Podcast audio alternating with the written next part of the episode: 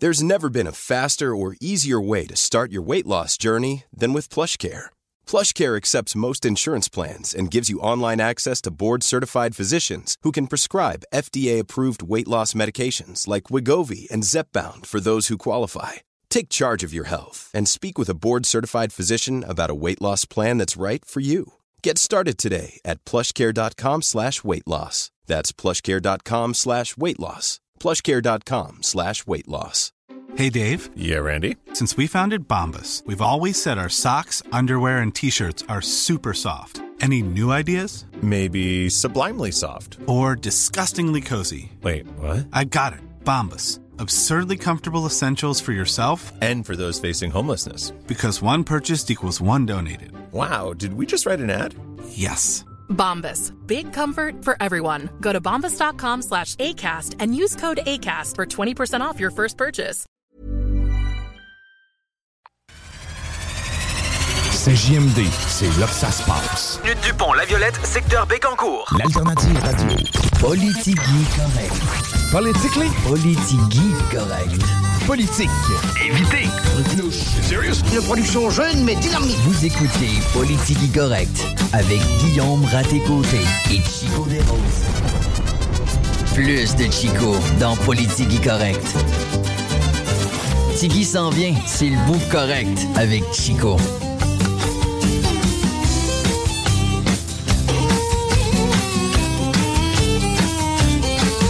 Bienvenue dans Politique Correct. Chico Desroses et Guillaume Dionne avec vous. Allez, jusqu'à 16h par la suite. Guillaume à tes côtés vient s'installer. On a euh, d'ailleurs euh, des entrevues euh, au menu cet après-midi. Notamment, très bientôt, on va avoir Laurence Blais au bout du fil parler du défi Château de Neige. Moi, ça, ça me parle en tabarouette parce que j'étais un grand fan de Château de Neige. J'espère que c'est des genres de sculptures. tu sais, Hein? Moi, je pense que c'est des sculptures de neige. J'ai hâte de voir c'est quoi. Moi, moi- moi, dans ma tête, là, moi, il fallait absolument qu'il y ait un de nos parents qui sorte et qui fasse comme Hum, ça, si ça s'effondre, il y a quelqu'un qui va mourir. moi, c'est ça que Un ça classique. prenait, que ce soit le fun. Euh, hey, vous voulez avoir du plaisir? Et bien, la façon de faire, simple. Et euh, en fait, euh, même gratuite. Ouais, peut-être pas gratuite, ça dépend si vous voulez faire quelques achats. La librairie H. Fournier est une référence à Lévis depuis plus de 65 ans. La librairie possède une grande collection de livres francophones et anglophones. C'est un service personnalisé où les employés se font un plaisir de vous conseiller sur les meilleurs vendeurs. La librairie possède aussi un deuxième étage avec des jeux et des jouets éducatifs. Vous pouvez aussi vous rendre sur leur site web pour acheter du confort de votre maison. Possibilité de livraison gratuite, la librairie H. Fournier en a pour tous les goûts situés au cœur du vieux Lévis sur la côte du passage. Allez faire un tour pour vous divertir ou pour faire le plein de connaissances. Librairie H. Fournier. La référence, je le répète, depuis plus de 65 ans. OK, on tombe dans le feu de l'action cet après-midi parce que je suis en sacrement. Ouais, bon, pour. Tu m'as pas vu tantôt, j'avais le goût de tout Ah, arracher. moi, je t'ai vu. J'a- J'aurais probablement été capable de démolir une prison brique par brique. On, on a assisté à une belle crise d'anxiété, pareil. tu sais, de- de- de- de- on a bien senti comment que le, le- le- le fardeau administratif peut t'affecter. Je sais pas. On n'a pas assisté à une crise d'anxiété parce que, en fait, moi, je bascule vers la frustration plus rapidement que l'anxiété. Ouais, c'est vrai que t'étais pas mal plus en crise. Ah, j'étais littéralement choqué. C'est cave parce que 95 de ça- Moi, je suis vraiment rationnel. ok? Dans la vie de tous les jours, tu vas m'arriver avec un gros problème. Puis des fois, je vais te le faire voir d'une autre façon. Puis tu vas faire comme moi. OK, c'est un peu de la merde, mais à quelque part, il y a peut-être de quoi de positif. Je suis vraiment bon pour rationaliser Mhm, ces, les fait. trucs en général.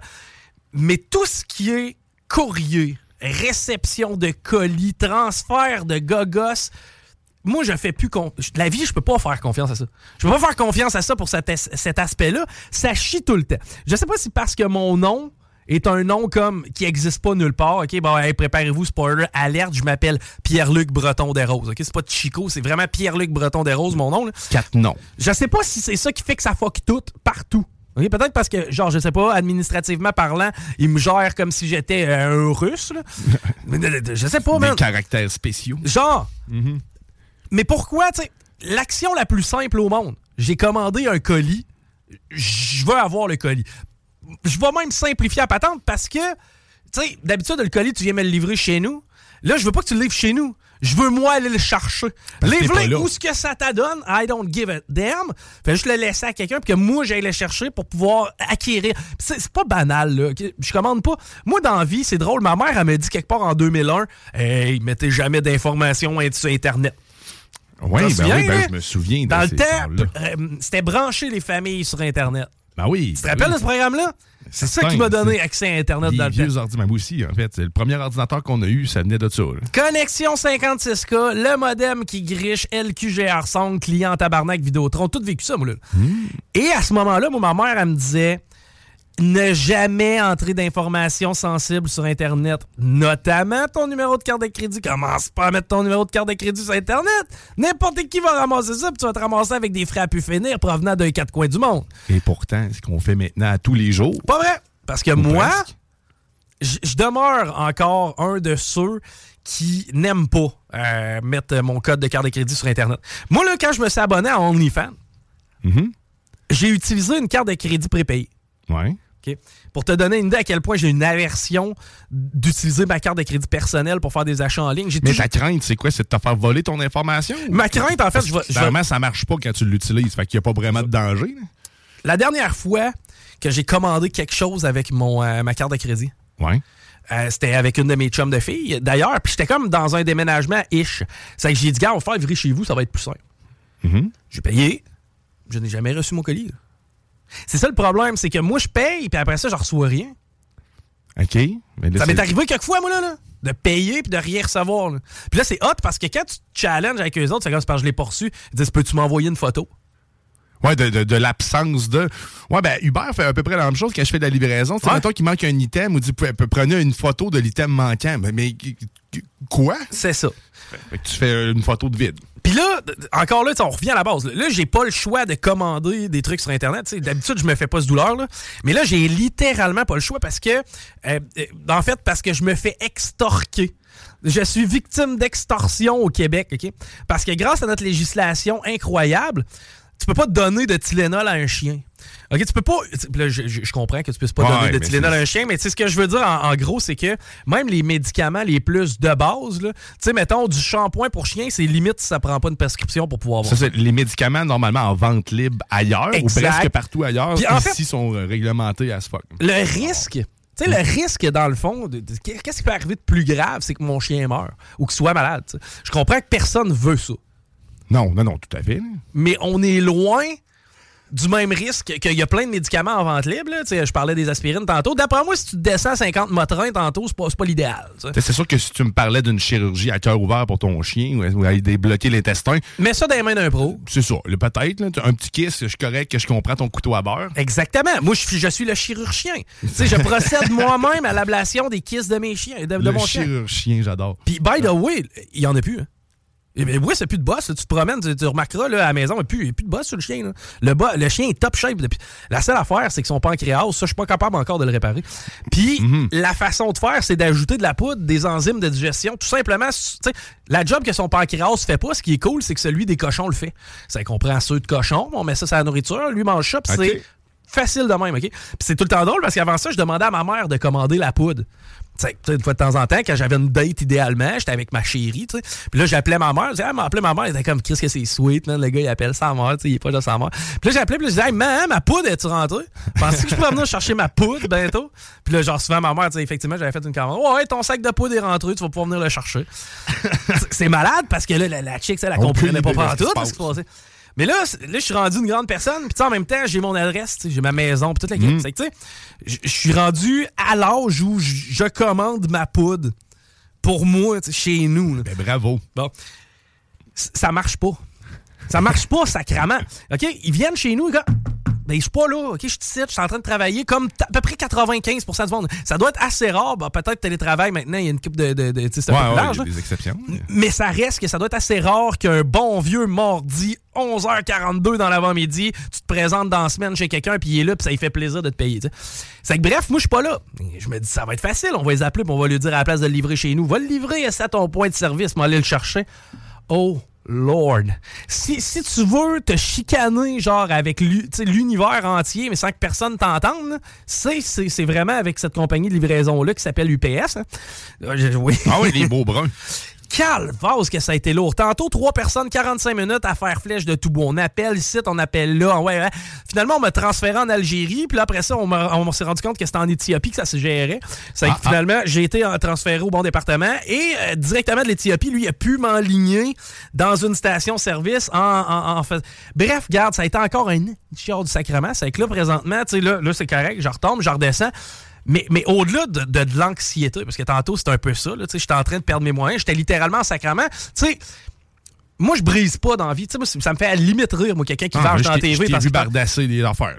pas- T'as pas vargé, mais J'ai pas vargé, mais le téléphone, si. Tu sais, j'aurais pu jouer au hockey avec. là. La porte assez bien fermée. Ah, ouais, j'étais pas de bonne humeur. Non, non, j'étais vraiment en sacrament.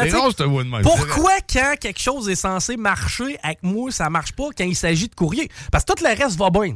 Euh, Il y a bien d'autres affaires que je me débrouille, mais tout ce qui est correspondance de courrier et de, de transactions de colis et de machin, il y a jamais rien. marche. Mais au final, là, dans le fond, cette transaction-là, tu as fait ça pour faire de l'argent. C'est-à-dire que tu l'as acheté sur le web, cette petite poudre-là, parce que ça, le- ton, ton vétérinaire te coûte la peau du cul si tu veux avoir la prescription. C'est ça, ben, c'est parce que probablement ça va me prendre une prescription du VET. Chose que j'ai déjà faite moi-même, mais tu sais, une fois rendu dans le bureau du sais, lui, ça il prend une prescription, mais il faut qu'il soit sûr d'être sûr. C'est que là, il va me dire, ouais, mais ça me prendrait un test sanguin puis une analyse de poils. En même temps, on va checker son pipi, son caca, son vomi, sa salive, ses yeux, ses dents. Et peut-être qu'après ça, on sera capable de te dire, après cette panoplie de tests-là qui va t'avoir coûté 2500$, piastres, si effectivement, à coup d'essai et erreur et d'élimination, on arrive à ton diagnostic. So, fuck off. C'est pas vrai, je vais mettre encore un 2000$ piastres, me faire dire qu'est-ce que je sais que mon chien a. Pour ensuite de ça, me faire vendre le quadruple du prix, la même cochonnerie ici. Puis ma question est, as-tu sauvé de l'argent malgré les frais de dédouanage et tout le reste? À peu près trois fois. OK, quand même. tu sais, ma- Malgré. euh, OK, quand même. Pour la même quantité d'enzymes, parce que vois-tu, ça m'a coûté 300$ piastres pour un kilo d'enzymes. Puis ici, du 200 ml, on est à 200$ piastres à peu près. Voilà. Plus le 100 pièces de dédouanage. là. Oh non, ça, ça, non, je suis revenu dans mon argent. J'ai facile fait le. j'ai dû avoir 60% de rabais facilement en faisant ça. Malgré le fait que ça m'a coûté 100$ piastres de dédouanage 300$ piastres de, de médicaments. Et tout, c'est un mystère. Pas le dédouanage, c'est un mystère pour moi. Je comprends pas. en fait. Ben, c'est important de s'assurer que la poudre qui provient de Détroit, oui. ah, qui- de la même usine que tous les autres sacs de poudre qui proviennent de Détroit, c'est important que celui-là soit analysé en profondeur parce qu'il y a une ligne. Tu sais, quand tu regardes sur Google Maps, il y a une ligne. Au sud, c'est marqué USA, puis au nord, c'est marqué Cannes. Oui. Ben, aussitôt que ça passe, ça, ça coûte 100 pièces. Ah. Pour être sûr. pour être bien, bien certain. Euh, OK. Hey, euh, attends un petit peu. On va faire une nouvelle locale, puis par la suite, on va tomber parce que toi, tu veux me parler de poussière de lune.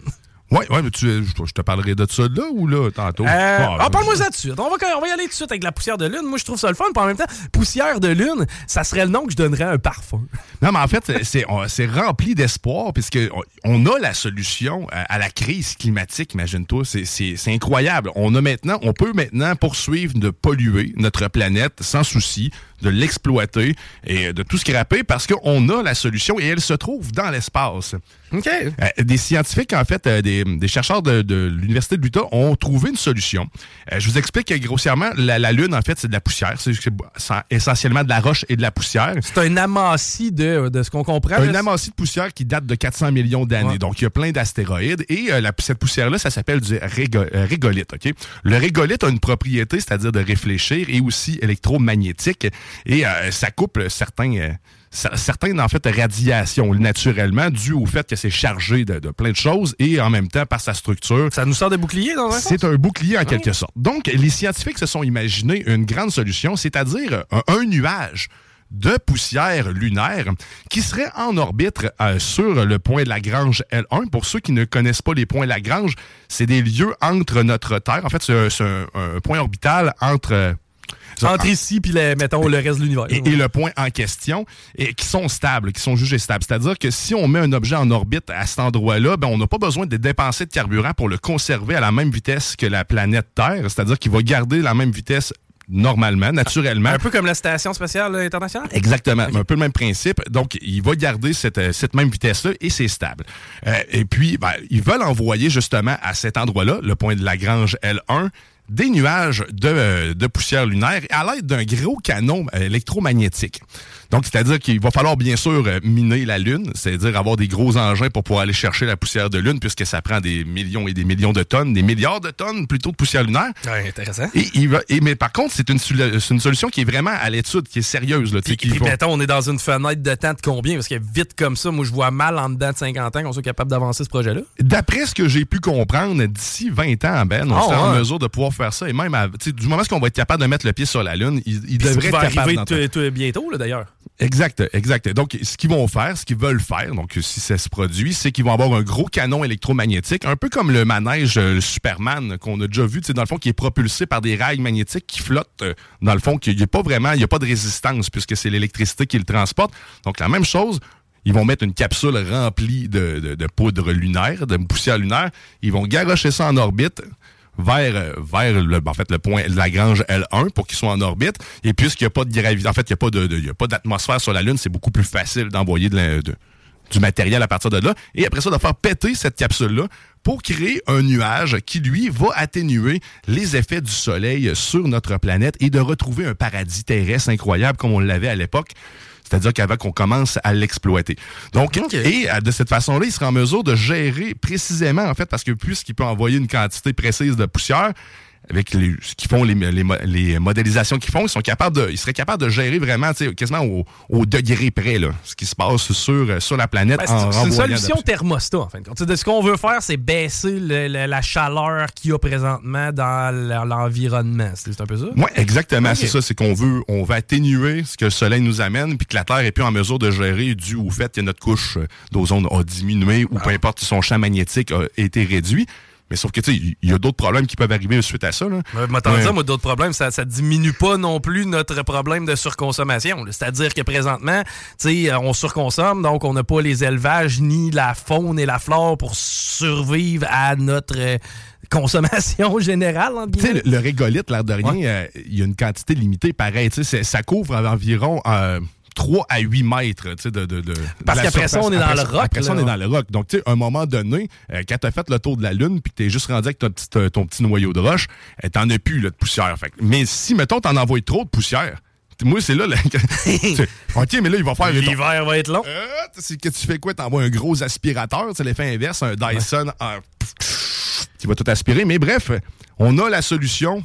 Rassurez-vous, on va pouvoir maintenant vivre sur notre planète et continuer de l'exploiter comme on le fait sans arrêt. Ben, merci, je suis content d'entendre ça. Ça veut dire que ça va clouer le bec à Bruno Marchand parce que euh, la première nouvelle que j'ai pour toi. C'est l'interdiction des foyers d'ambiance à Québec. Les marchands se demandent, euh, demandent du temps pour s'adapter parce qu'on s'appellera là, pour euh, préserver la qualité de l'air. La ville de Québec a annoncé avant les fêtes que l'installation de foyers d'ambiance est interdite sur le territoire à partir de 1er janvier 2024. Ça veut dire que t'as c'est ceux qui font du bruit. Comme, tu sais, des- il y a comme un rouleau puis avec des fausses lumières puis un faux feu. là. C'est ça? là? Non, non, non, non. Ça, c'est des foyers dans lesquels tu mets des bûches. OK, c'est un... Ah, OK. Ouais. Parce que c'est ça, c'est la qualité de l'air. C'est ça le nom, un foyer, un- un foyer d'ambiance. Ben, tu sais, c'est parce qu'il y en a qui ont comme une vocation de chauffer ta maison. Ouais. Il y en a d'autres que c'est des foyers d'ambiance. Tu sais, je pense que tout ce qui est foyer d'appoint, c'est-à-dire si tu as un système électrique de chauffage à ta maison stock, automatiquement, si tu te fais installer un foyer, c'est entre guillemets un foyer d'ambiance. OK, OK. À peu près tous les poêles à bois sont des, euh, sont des foyers d'ambiance, là, entre guillemets. Et euh, donc, c'est, euh, ça va être impossible d'ailleurs d'utiliser ceux qui sont déjà installés. Je l'ai fait installer l'année passée. là. Avant que Bruno parte sur sa lubie, là, quelque part en Ouais. 2023, genre v'là un an, là, quelque Qu'il part a perdu genre- son âme, en fait. c'est ça, que quelqu'un est venu sucer ça. Automatiquement, eh ben là, si tu t'es acheté un poêle, ben dans 7 ans, Body, il est déjà illégal. Parce qu'en 2030, euh, il- tu tu peux pas utiliser ton foyer passé cette date-là, à moins qu'il se soit conformé à la nouvelle euh, réglementation. Moi, la question que j'ai, c'est quand est-ce que tu te sers d'un foyer? C'est règle générale. Ça, ça doit pas être en juillet quand il fait 32. Non, non, c'est- il fait froid. Ah, bon. OK. C'est que tu te sers de ton foyer quand il fait froid. Et mettons, c'est quand que tu évites de sortir dehors? Tu sais, quand, quand- quand est-ce que tu dis, il me semble qu'aujourd'hui, je vais rester en dedans? Mais tu une tempête ou des trucs comme ça. Là? Quand il fait froid. Ouais, quand il fait froid, puis tu sais, c'est ça. OK.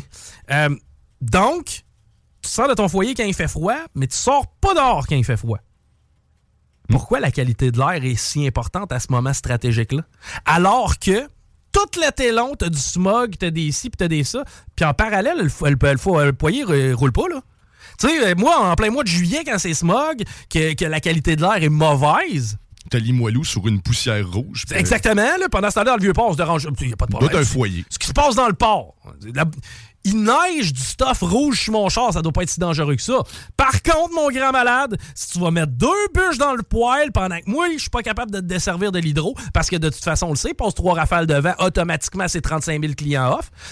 À ce moment-là, ta liberté de pouvoir mettre une bûche dans le poêle, c'est terminé, parce que tu es en train de faire étouffer tout le monde en Basseville. Mais l'impact réel, est-ce qu'on le sait? Es-tu vraiment, c'est-tu réellement tant polluant que ça? C'est tellement Au polluant. volume qu'on a. Mais c'est tellement polluant, man, que pendant des millénaires, on s'est chauffé de cette façon-là. Puis les gens crevaient. Puis on se demandait pourquoi le monde meurt à 8 ans, 9 ans, 11 ans, des grands troubles de poumons puis de respiration. Puis là, là, après ça, là, ça s'est mis. Je rappelle-toi, nos grands-parents, ça mourait, man. Ça avait même pas encore 20 ans. C'est pas pour rien que ça mais- se mariait à 12 ans. Parce qu'à rendu à 20 ans, ça mourait parce que la qualité de l'air était bien trop mauvaise. On le sait, esti. Regarde, il y a même des secteurs qui étaient reconnus pour ça. Saint-Rédempteur, ville du diable. Là, c'est- il y avait tellement de foyers dans ce ville-là. Je te jure, c'était capoté. Quelqu'un qui dépassait. Le maire avait 14 ans à Saint-Rédempteur dans les années 1900. Parce Incroyable. que on n'était pas capable de survivre ça. Tu sais, les grands-parents venaient pas, vo- voyaient pas les, les- les petits-enfants, là. C'était impossible, ça. On a commencé à voir ça des grands-parents qui voyaient les petits-enfants au moment où Hydro-Québec est arrivé dans nos villages, là, quelque part dans les années 1950, 1960. Je me rappelle, c'était une- une- il y avait une gang d'adolescents là, dans à, à Rivière-du-Loup en 1940, puis ils jasaient de ça. Hey, enfin, on va pouvoir peut-être se rendre jusque dans la trentaine, comme dans le temps de Jésus, parce que là, hey, Chris, la qualité de l'air va augmenter.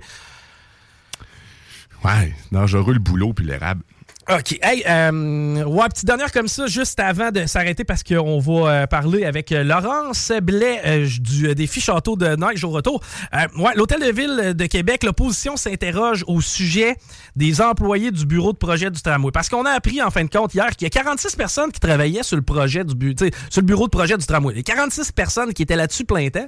Puis là, on s'est fait dire, Ah non, ça va être la caisse de dépôt qui s'en mêle, Bruno. Tu sais, mets ça sur hold pendant six mois. Bruno, en contrepartie, lui, s'est dit, on va garder ces 46 employés-là en poste. On en a absolument besoin. Ça va juste coûter 2,5 millions de dollars, garder ce beau monde-là en poste pendant le break de François Legault de six mois.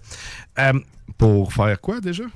Ben, c'est ce que Claude Villeneuve se demande. L'opposition, en tant que chien de garde loyal, en tant que défendeur des citoyens, est allé au bat pour dire Bruno, il me semble ça n'a pas de bon sens de garder 46 personnes à, entre guillemets, pas faire grand-chose ou conserver de l'expertise, OK, euh, mais pendant six mois. Non, c'est pas ça qu'il a fait. Il a dit non, non, je m'oppose pas vraiment au fait à ce que euh, les 46 employés restent en poste. Par contre, j'aimerais ça savoir un petit peu euh, qu'est-ce qu'ils vont faire. Mais moi, te le dire, mais qu'est-ce qu'ils vont faire, Claude. Pendant les deux premières semaines, ils vont faire un beau rapport de passation des pouvoirs à la caisse de dépôt. Puis une fois que le rapport va être rédigé, eh ben, on va avoir notre équipe nationale de baby-foot. Parce que pendant cinq mois, eh ben, ces 46 fonctionnaires-là vont pouvoir jouer au baby-foot. Oh, yeah! C'est que moi, je pense que c'est ça. Que Ça vaut l'investissement de 2,5 millions pour avoir des gens à la Ville de Québec qui ont l'expertise de pouvoir faire un tramway, mais surtout qui vont acquérir l'expertise de pouvoir emporter des médailles aux Jeux internationaux de table. Wow. OK, 2,5 millions. On s'arrête au retour. On va parler avec Laurence Blais. On va parler défi château de neige.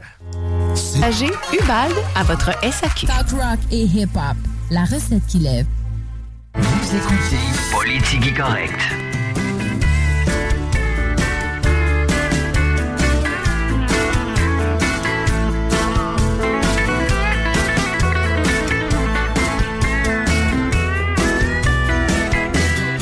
Amateur de poisson, soit à l'écoute, mais non, non, non, pas amateur de pêche. Non plus amateur de fish and chips, c'est pas à vous que je m'adresse, non, je m'adresse à ceux qui tripent sur.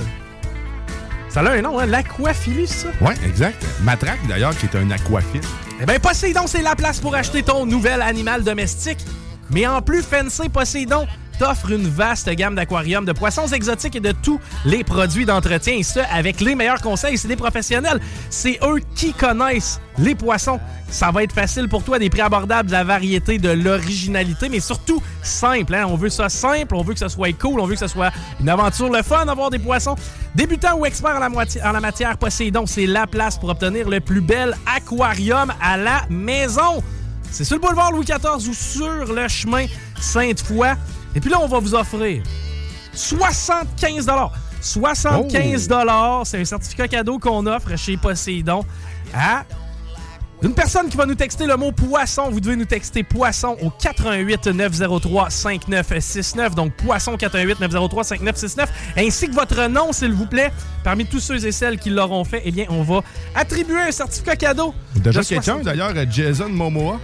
Jason Momoa. Aquaman. Sympathique personnage. OK, hey, on s'en va au euh, bout du fil euh, rejoindre Laurence Blais. Parler. Château de neige, ça, ça m'intéresse. Bonjour Laurence, comment ça va? Oui, bonjour, ça va bien vous? Yes, ça va très bien. Euh, défi château de neige. Est-ce que c'est un château de neige dans lequel je peux entrer? Est-ce que c'est un fort? Éclaire-moi un petit peu sur c'est quoi le défi château de neige. Oui, ben en fait, le défi Château de Neige, là, c'est un défi qui est ouvert à tous. Donc, euh, famille, amis, garderies, CPE, les écoles, municipalités, même les entreprises privées peuvent participer. Euh, puis le défi Château de Neige a pour mission, en fait, de promouvoir les saines habitudes de vie, puis en même temps de favoriser l'intérêt de la population québécoise à pratiquer euh, une activité physique en plein air durant la saison hivernale. Donc, euh, chaque région est invitée à participer et déploie le projet euh, dans chacune de, ces régions. Puis en fait, le défi Château de Neige, là, le but, c'est d'aller dehors, de construire un château qui peut être un bonhomme de neige, ça peut être un fort, ça peut être un vrai château qu'on construit avec des blocs de neige. Le but, en fait, c'est de faire une construction de neige et de la prendre en photo pour aller s'inscrire sur le site, puis courir la chance de remporter différents prix. Pan québécois, donc ça veut dire que chaque région, entre guillemets, va être représentée. Ça- Peu importe vous êtes où au Québec, vous pouvez vous y inscrire et euh, participer. Est-ce qu'il y a des règlements? Parce que, tu sais, je comprends qu'il y a un aspect sécurité. Personnellement, je suis pas le premier à checker ça. là. Je, je t'annonce que mes forts dans le temps, t'aurais probablement trouvé ça cowboy de les visiter. Mais euh, est-ce qu'il y a des règlements à respecter là, pour pouvoir se qualifier et considérer que c'est- c'est c'est- c'est correct pour le concours? Oui, effectivement. Ben, en fait, là, honnêtement, n'importe quelle construction de neige est acceptée. Euh, mais pour ce qui est des consignes de sécurité, on en a quelques-unes euh, lorsque vous faites euh, la construction d'un château, vraiment château de neige et non, par exemple, un bonhomme, un hibou ou un chat. Là. Il y en a qui ont quand même des inspirations euh, très euh, différentes d'un château conventionnel. Mais ceux qui ont, en fait, les consignes de sécurité, c'est sûr que les structures doivent être le plus sécuritaires possible. Donc, tout ce qui est toit et tunnel de neige, c'est fortement déconseillé pour être conscient, en fait, que l'effondrement peut causer des blessures euh, de ce type de structure-là. Euh, L'emplacement du château aussi doit être à une distance sécuritaire de la rue pour éviter un accident avec des véhicules de déneigement ou qu'une glissade soit orientée dans la direction de la rue. Euh, on souhaite aussi que tout- toute personne qui construit un château euh, puisse avoir accès à des instruments pour faciliter la construction, mais en même temps, il faut s'assurer que l'utilisation soit sécuritaire et approuvée par les parents. Euh, les matériaux de construction, on essaie de limiter à des matériaux primaires comme la neige, l'eau et la glace, mais vous pouvez quand même embellir votre château avec différents accessoires comme des feuilles, des branches, euh, des drapeaux, euh, mais s'assurer aussi là, de respecter l'environnement puis qu'il n'y ait rien de dangereux dans votre construction de château. Donc, au niveau de la structure, on pourrait pas utiliser, par exemple, des 2 par 4 ou des trucs du genre pour faire tenir. faut que ce soit essentiellement de la neige, de l'eau ou de la glace, de ce que je comprends. Exactement. Oui. OK, excellent. Est-ce que la sculpture sur bloc est acceptée? Parce que je sais que la sculpture sur glace, il y en a qui sont assez, assez hautes. Est-ce que ça entre dans les euh, caractéristiques? Est-ce que ça, ça peut se qualifier? Oui, euh, totalement. Honnêtement, là, vous pouvez faire n'importe quelle construction euh, en neige à l'extérieur, puis ça va fonctionner pour le défi. Tant que vous respectez les consignes de sécurité, nous, on accepte puis on encourage tout le monde à faire des constructions. Euh, c'est sûr que si votre château respecte pas les consignes de sécurité, ben on peut, nous, on va l'indiquer en fait là, sur le site internet. On va, on va accepter votre château puis on va mentionner, tu sais que il y a quand même, euh, il y a eu un non-respect des consignes mais euh, vous ne serez pas pénalisé, mais c'est sûr qu'on encourage là, de, de respecter les consignes idéalement pour courir la chance de gagner des prix. Là. Ben c'est ça, les prix, parlons-en. Quelle, quelle nature, c'est les prix? Que, en fait, comment va fonctionner la distribution? Est-ce qu'il va en avoir aléatoirement ou c'est vraiment au niveau de l'esthétique? Parle-moi un petit peu de comment pouvoir remporter ce- ces prix-là. là. Pour l'instant, euh, ben en fait, à travers la province, là, il n'y a pas de règlement sur la beauté parce que l'art, on s'entend que c'est très subjectif. Donc, on est qui, nous, pour dire que votre château est beau ou pas beau? Euh, donc, il n'y a pas vraiment de critères de sélection sur la beauté du château. Nous, on est juste content qu'il y en ait qui soient sortis à l'extérieur pour construire un château et en plus de s'être inscrits. Donc, euh, pour euh, la façon de procéder pour faire gagner les prix, nous, on y va en Chaudière-Appalaches par un tirage. Donc, euh, sur la- le site Internet du défi châteaudeneige.ca, vous allez dans la section euh, prix à gagner et vous sélectionnez la, la section Chaudière-Appalaches. Et là, vous allez pouvoir voir tous les différents prix qui sont offerts ainsi que la date de tirage qui est associée au prix. Donc, par exemple, on peut avoir, là, présentement, on a une journée au parc du Massif du Sud pour un groupe scolaire d'un maximum de 50 élèves avec cinq accompagnateurs adultes, euh, qui est inclus euh, dans l'un des prix offerts par le parc du Massif du Sud. Ensuite, on a euh, cinq certificats cadeaux d'une valeur de 25 chacun à l'écoparc des aides-chemins.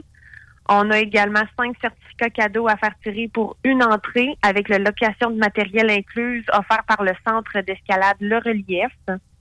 On a également euh, des paires de billets offerts euh, pour les remparts de Québec, deux séjours de deux nuits en camping offerts par le Parc national Frontenac. Donc, on a vraiment une belle variété de prix, autant pour la famille que pour les groupes euh, scolaires. Donc, on vous invite à, à participer en grand nombre. Puis, on a aussi notre euh, notre partenaire majeur là, de l'événement qui est Promutuel Assurance dans la région de Chaudière-Appalaches. C'est c'est le présentateur officiel là, du défi Château de Neige. Et eux euh, ont permis de rendre deux événements, en fait, de, de permettre la présence de l'escouade Promutuel dans deux événements de la région de Chaudière-Appalaches. Donc, on a l'événement qui euh, s'intitule L'après-midi familial à Beauceville et euh, Plaisir d'hiver à Saint-Anselme, là, qui vont recevoir l'escouade Promutuel euh, comme un des prix aux municipalités qui a été offert. Ben, il n'y a pas de raison, en fait, de ne pas s'inscrire. Là, à quelque part, on a tout du fun à aller taponner dans la neige. On peut y aller soit en famille, on peut y aller même en groupe de travail. Il n'y a pas de pression. là. Tu, tu- tu Ouais. fais ça pour le plaisir. là. C'est même si c'est un concours, là, tu tu vas jouer dehors. Ah oui, non, c'est ça. C'est pas mal, tout le monde gagne.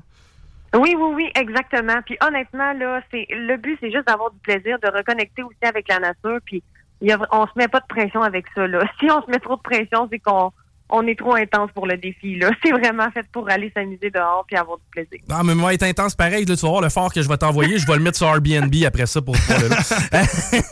ah, c'est bon ça. Yes. Hey, euh, vraiment intéressant comme activité, Laurence. C'est euh, jusqu'à quand qu'on a pour euh, faire l'inscription? Parce que quand même, là, c'est débuté depuis le 8 janvier. Je crois ça s'étire jusqu'à quel moment? Exactement. Donc, les- le défi se déroule du 8 janvier jusqu'au 12 mars inclusivement. Donc, vous avez jusqu'au 12 mars pour nous soumettre vos, vos châteaux. Puis, c'est super simple. Là, comment vous faites pour participer? Ben, vous lisez attentivement les consignes de sécurité, vous construisez votre château. Puis, une fois que votre château est terminé, ben, vous le prenez en photo, idéalement en format paysage pour pouvoir bien voir l'image. Et vous remplissez le petit formulaire inscription sur le site défichâteaudeneige.ca sur notre site Internet. Vous remplissez le petit formulaire, puis c'est fait. Donc, nous, une fois qu'on les reçoit, on va les accepter. C'est seulement une fois qu'ils sont acceptés que vous allez les voir publiés sur le site Internet. Ah, ben c'était ça ma question. En fin de compte, on va avoir la chance aussi de voir les œuvres d'art euh, que les euh, gens vont vous avoir fournies sur votre site web aussi par la suite. C'est que ça demeure vraiment intéressant, puis euh, quelque part, c'est même inspirant de pouvoir aller voir ça. Hey, merci d'avoir pris du temps. Encore une fois, méchante belle initiative. Puis moi, j'embarque dans le défi château. Ça m'intéresse de construire ça. Yes, hey, ben, j'ai bien hâte de voir ton château. Yes, merci beaucoup, Laurence. Une bonne journée. Merci à vous. Bonne journée. Bye bye. C'était Laurence Blais qui euh, nous parlait du défi Château de neige sur lequel vous pouvez aller vous inscrire. là. C'est hyper simple, la plateforme web. Je suis allé voir tantôt. Là, on peut euh, uploader entre, bon, entre, entre guillemets notre photo de fort et euh, c'est pas nécessairement la beauté qui est importante, c'est l'effort qu'on y attribue. Puis par la suite, eh ben, on risque de se qualifier pour des prix mauditement intéressants.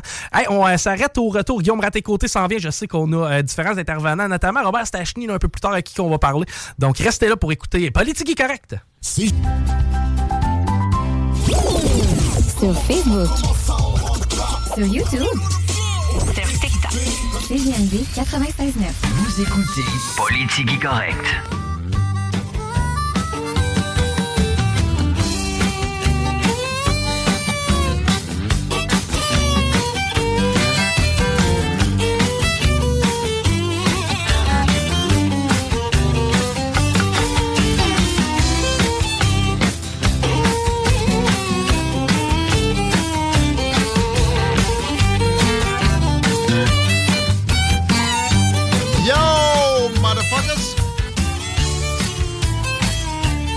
Bienvenue dans le segment à Tigui de la politique correct.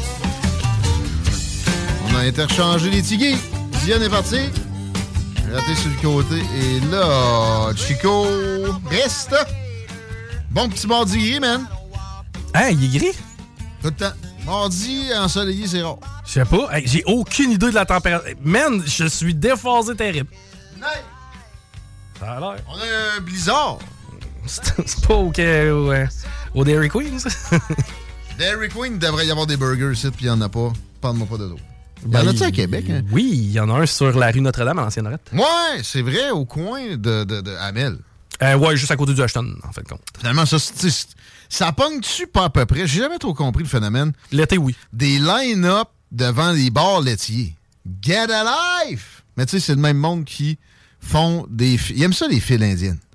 Ils vont à l'île d'Orléans. C'est de l'appropriation culturelle, ça. Oh, excusez, ouais. Faudrait changer ça de nom, parce que pour vrai, je vois pas des gens des Premières Nations souvent faire des files indiennes. En fait, ils sont jamais assis en indien, peut-être un peu plus, là, mais. Ouais. Là, faudrait-tu dire Amérindien, ça va venir. Oh, man. On vous aime, les Premières Nations. Sauf que. Mais ils sont, ils sont moins là-dedans que d'autres. là. Il y avait juste l'histoire des pensionnats. Puis avec raison, là. Non? Ben, tu sais, en même temps, je comprends que, c'est même le grand-père à mon grand-père qui a cave, là, mais. Attends, euh, je- veux parler de Marie de l'Incarnation, ma, nouvelle euh, sainte préférée. C'est une presque sainte. Mais euh, pour vrai, elle n'est pas béatifiée totalement, mais elle a un, statut dont j'oublie la teneur. Ça vous dit tout quelque chose, Marie de l'Incarnation? Marie de l'Incarnation, Marie Guyard, l'édifice Marie Guyard, le complexe G, c'était nommé en son honneur. C'est la première Ursuline qui est arrivée à Québec, OK? Dans les années, je pense, 1630 quelques. Elle a connu vraiment les balbutiements de la ville de Québec. À, son arrivée, il y avait quelques bâtiments puis quelques dizaines de personnes, puis c'était tout. Quand elle est décédée, c'était une vraie ville. Puis elle avait réussi à faire bâtir le, le couvent des Ursulines et euh, avait converti, entre guillemets, énormément de petites filles iroquoises, huronnes, etc. Mais c'est, elle avait surtout pris soin d'eux autres. Dès le départ, dans les années 1600, et c'est c'est clairement établi dans, exemple, les correspondances des Jésuites, duquel s'est servi, desquels s'est servi l'auteur pour écrire le livre sur Marie de l'Incarnation. Auteur que je vais essayer d'avoir en entrevue éventuellement, même si je pense qu'elle est rendue à 90 ans. Encore vivante. Euh, c'est bien établi que les parents venaient porter eux-mêmes leur progéniture dans les bons soins des Ursulines. Et c'était la même chose avec les pensionnats autochtones. Il y a de la tristesse à y avoir là-dedans, bien sûr, parce que oui, il y avait, euh, il y avait un style de vie qui était sympathique, qui était euh, en communion avec la nature, effectivement, OK? Sauf que, nommez-moi un seul territoire sur la planète où un peuple et sa culture se sont jamais fait tasser, assimiler, euh, ont perdu des hostilités et ont été dominés par un autre peuple. Trouve-moi une place. Il n'y en a pas. C'est pas différent en Amérique qu'en Europe. En Europe, les, euh, mettons, les Celtes se sont fait tasser par les Romains, mais les Celtes avaient tassé quelqu'un avant. Et euh, depuis la nuit des temps, c'est comme ça que ça fonctionne. Les cultures se perdent, les, les guerres font des perdants. Hum, Est-ce que ça a été particulièrement triste pour les Amérindiens? Non. En fait, ça a été une conquête dans les plus douces de l'histoire. Tu sais, Alexandre le Grand, on l'a présenté comme euh, un gars qui, qui se- qui s'adaptait aux cultures qui, qui- qui conquérait. Mais non. Ben, il allait peut-être se pogner un nouveau harem de personnes quand il rentrait dans ce qui est aujourd'hui l'Iran, mettons. Ou de l'Afghanistan, je sais pas. Puis euh, faire certaines concessions, mais ces soldats allaient violer, piller, puis massacrer à la Hamas dès qu'ils sortent de leur suppos- supposément prison à ciel ouvert. Ouais, mais tu sais, moi, le malaise que j'ai, puis je l'ai autant avec les orphelins de Duplessis, là, et je l'ai déjà raconté. Moi, je- je- le lac William, là, à Saint-Ferdinand, il y avait une, euh, une grosse hôpital psychiatrique qu'il y avait là à- antérieurement, puis c'était les orphelines de Duplessis qui se ramassaient là. Bon, ceux qui étaient les filles qui étaient enlevées des villages parce que c'était des enfants du diable.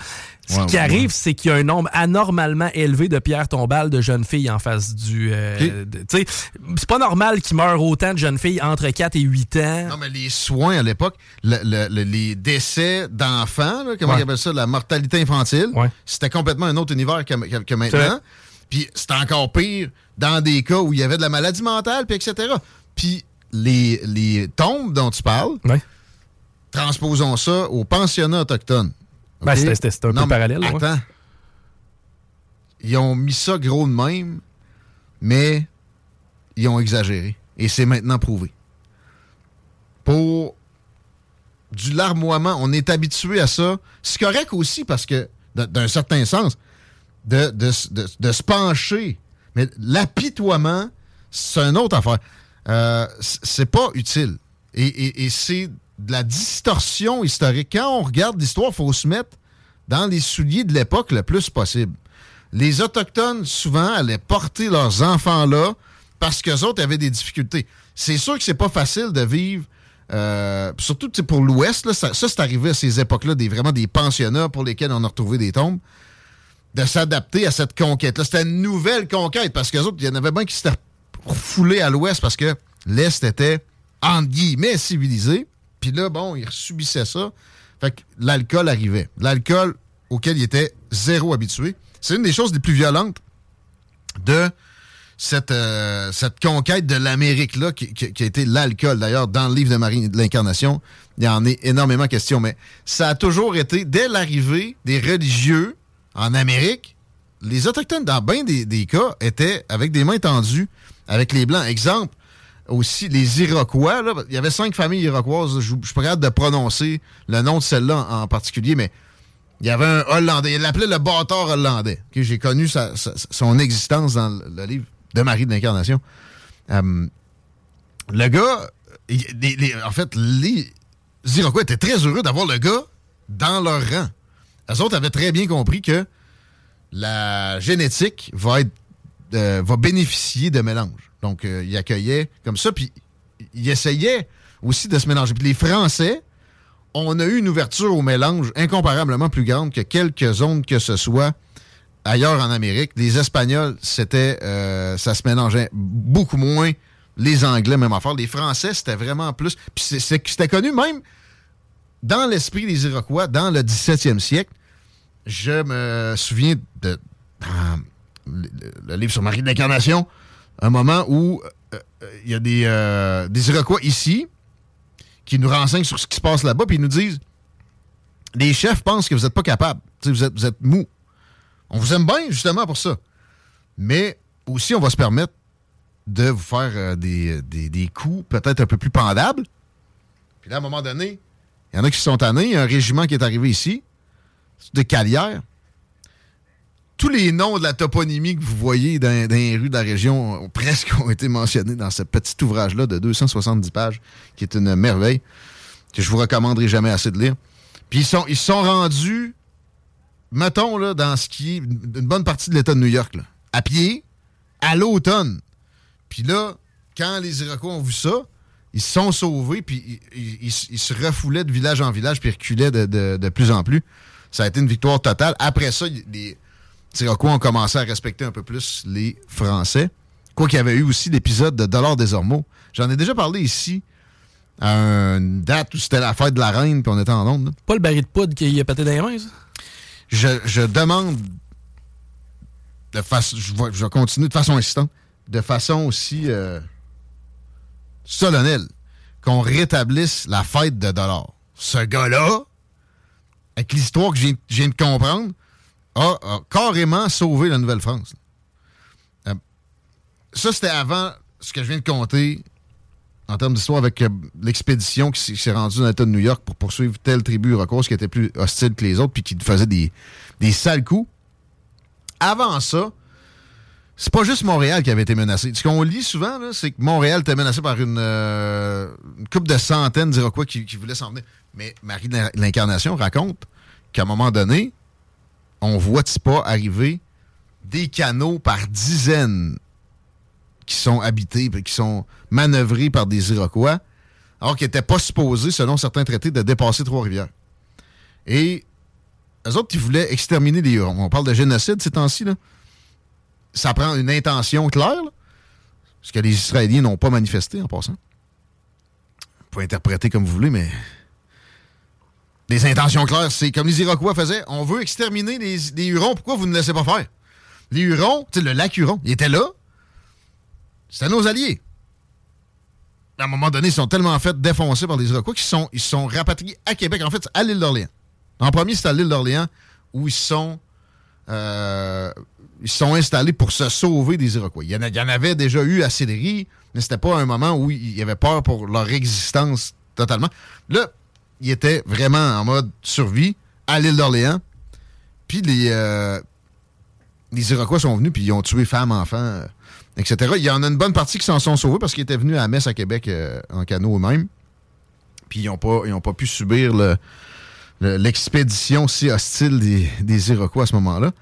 Mais pour revenir à Dollar des Ormeaux, après ça, après ça, les autres, les Iroquois, c'était une expédition. Ils sont, venus, ils sont partis. Euh, ils ont compris que ça allait être pire la prochaine fois, puis que peut-être que Québec allait tomber. Et en fait, ils savaient que c'était leurs intentions. Fait que lui, il est parti avec 17-18 Français, puis il s'attendait à, se pogner contre 800-900 Iroquois. Calvaire. OK? Et ils se sont réfugiés dans un fort à un moment donné, effectivement. Mais il y a 17-18 Canadiens, mais il y avait euh, quelques dizaines Algonquins, Hurons, euh, alliés avec eux, qui allaient aller se pogner contre euh, les, les, Iroquois.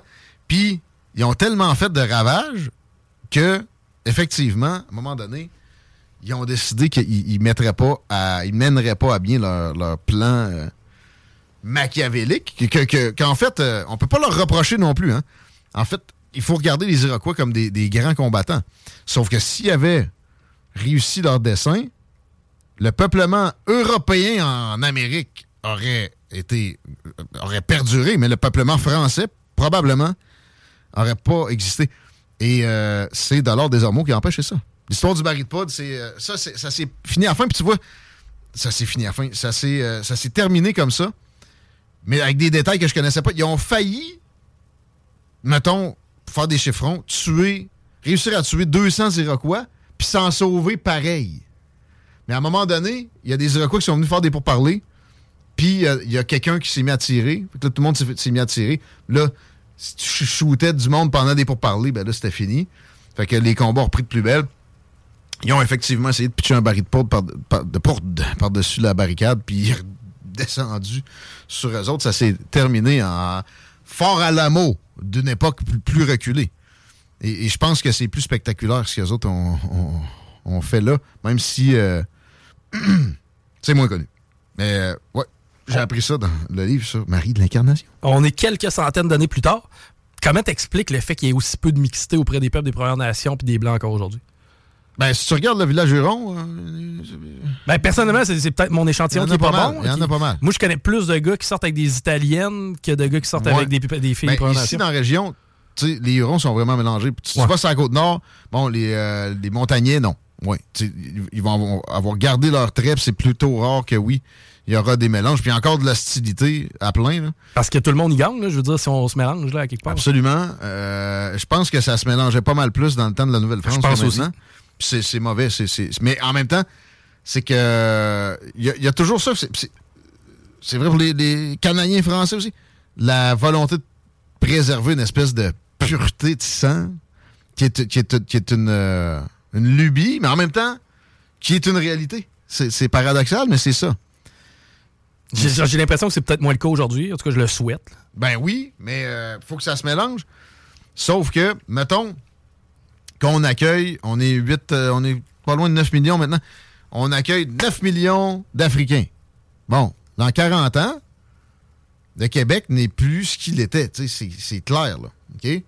Euh, est-ce que c'est raciste de vouloir faire perdurer une, présence culturelle et génétique dans une zone établie par nos ancêtres qui avaient ça dans le, temps? Je pense pas. Pas nécessairement, ça dépend. comment- Il y en a qui, vont présenter ça de façon débile, mais euh, en même temps, est-ce que vraiment on peut se faire taxer de racisme si on, on voudrait faire perdurer. Tu sais, c'est une nation qui a été fondée par nos ancêtres. Toi, des, des, un des roses, puis moi, un raté côté. Je peux même être un breton aussi, non? Ouais. Puis je, je- je veux accueillir au, au mieux ceux qui viennent. Pas de doute là-dessus, on veut pas les ostraciser, mais est-ce que on doit se suicider collectivement pour autant? Non. Non, mais en même temps, moi, je me sens plus québécois que nouvellement français. Donc, à quelque part, eux. Français. Ben non, mais tu sais, tu, tu parles de nos ancêtres, bon, qui étaient, qui étaient la provenance de la France. Là, les Desroses, les Bretons, c'était pas mal ça. Euh, maintenant, tu sais, moi, je me sens beaucoup plus québécois parce que j'ai plusieurs de mes générations qui ont été ici avant moi. De me mélanger, entre guillemets, avec les peuples des Premières Nations, j'ai l'impression que ça devrait être naturel. Mais c'est maintenant dans notre ADN. Ça Ouais. s'est vraiment fait, là.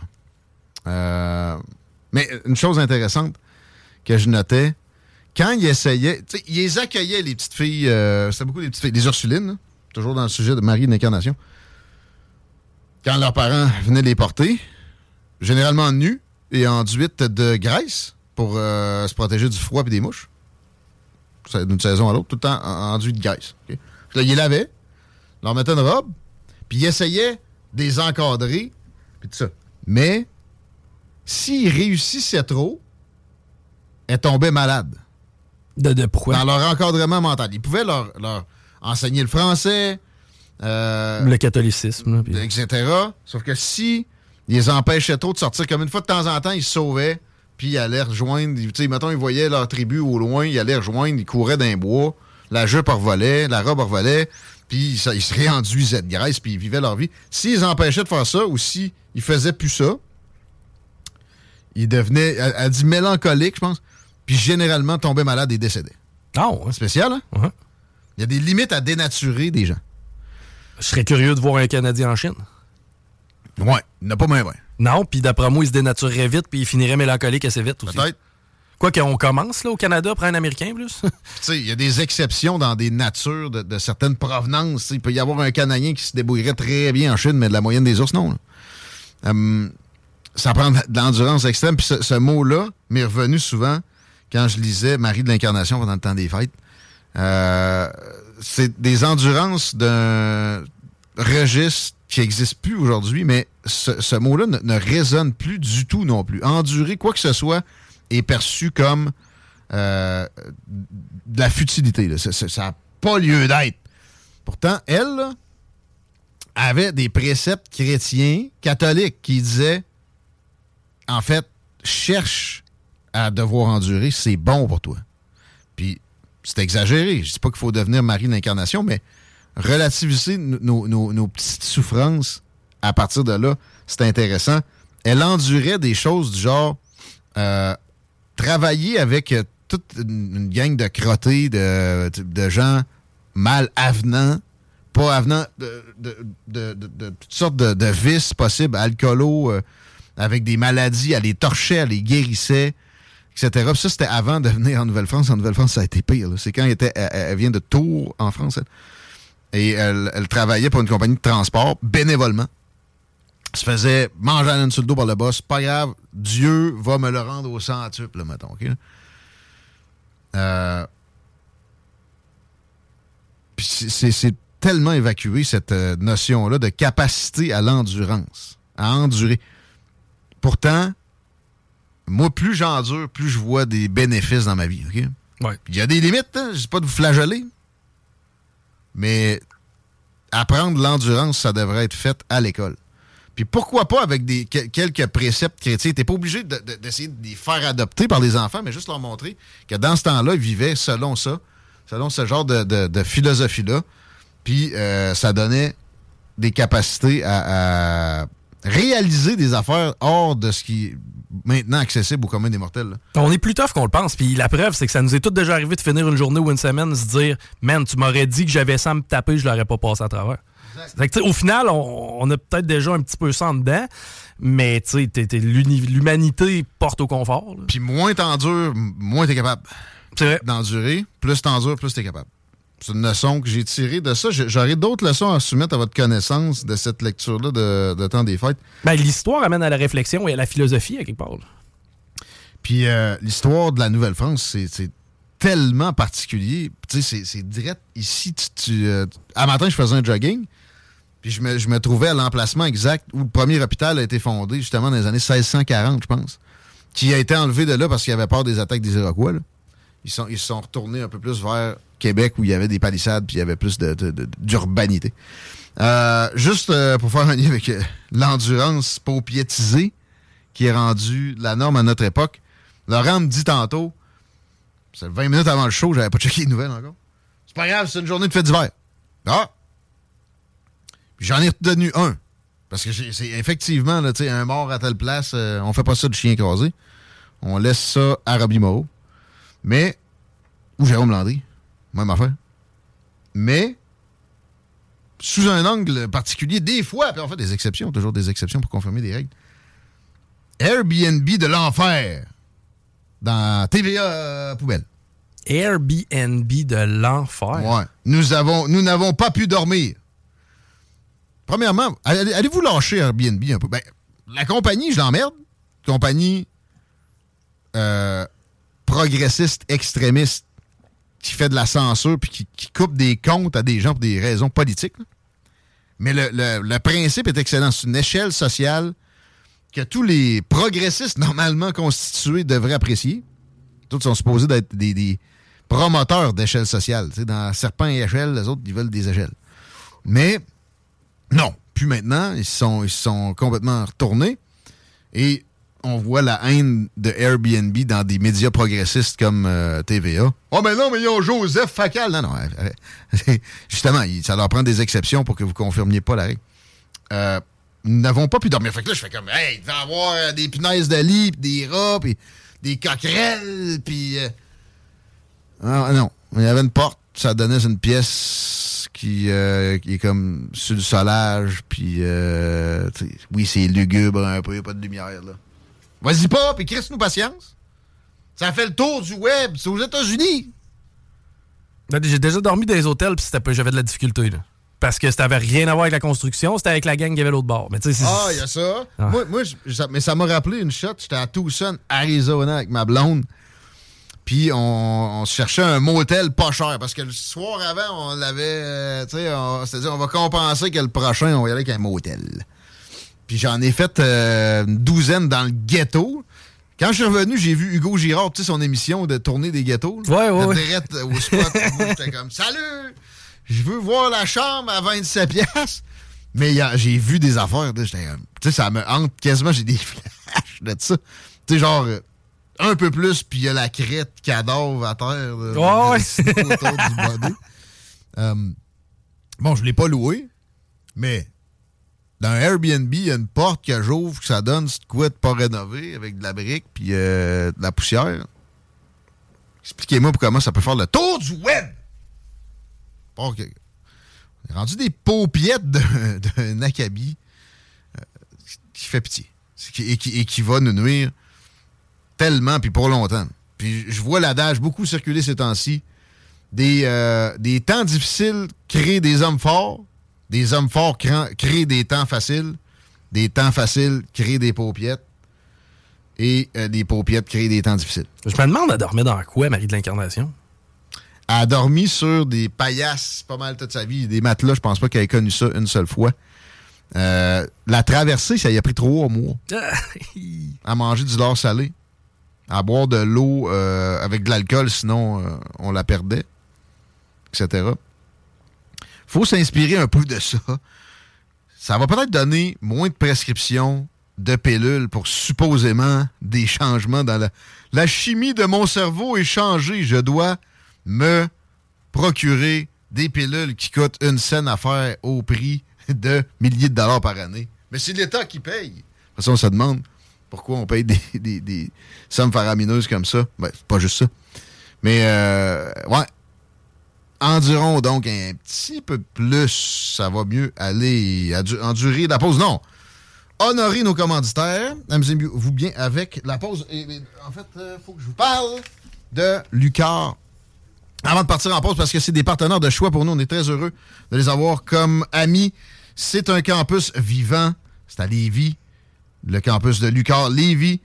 Euh, qui offre un environnement d'études unique. C'est vrai que c'est neuf, c'est flambette, c'est euh, tu peux manger à terre, c'est propre, c'est joli, c'est très bien aménagé, c'est vraiment réfléchi comment on a, structuré la patente. Le personnel enseignant est accessible. Les petits groupes sont la norme. La vie étudiante bouillonne. Les, euh, les parties, tout ça, c'est très bien présent. On connaît ton nom à la direction, on connaît tes rêves, tes aspirations. C'est à échelle humaine. Lucar, c'est ton université à Lévis. uqar.ca pour aller peut-être aux portes ouvertes qui s'en viennent prochainement. Je répète aussi pour les gens qui ont déjà leur premier cycle, leur bac en main. C'est mieux de faire un deuxième cycle, une petite maîtrise, peut-être un doctorat. Et généralement, on va recommander qu'on quitte l'alma mater, qu'on quitte la première université où on a, euh, étudié pour euh, s'expatrier, mais le, concept n'est pas dans l'expatriation, l'expatriement. Le concept est dans le changement d'université, puis des fois peut-être un peu de changement de mentalité. Euh, tu es à l'Université Laval, pourquoi pas faire ta maîtrise à lucar, ucar.ca pour voir les euh, domaines d'études également. On vient. The building. I want to give it up one time for my favorite station out of Quebec. You dig? CJMD 96.9 FM, riding it out without a doubt. We'll be there soon, you dig what I'm talking about? Horseman in the building, dog pound in the building. Yeah, buddy, real live. The only station for real hip hop in Quebec, right, 96.9 FM. Check this out. Oh yeah. Terre, seulement à l'entrepôt de la lunette. CJMD, le 96.9 à Lévis.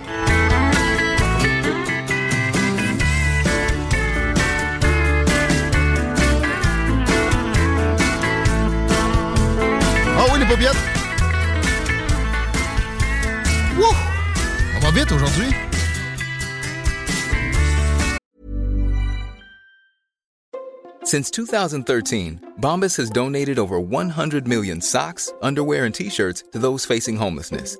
If we counted those on air, this ad would last over 1,157 days. But if we counted the time it takes to make a donation possible, it would take just a few clicks. Because every time you make a purchase, Bombas donates an item to someone who needs it.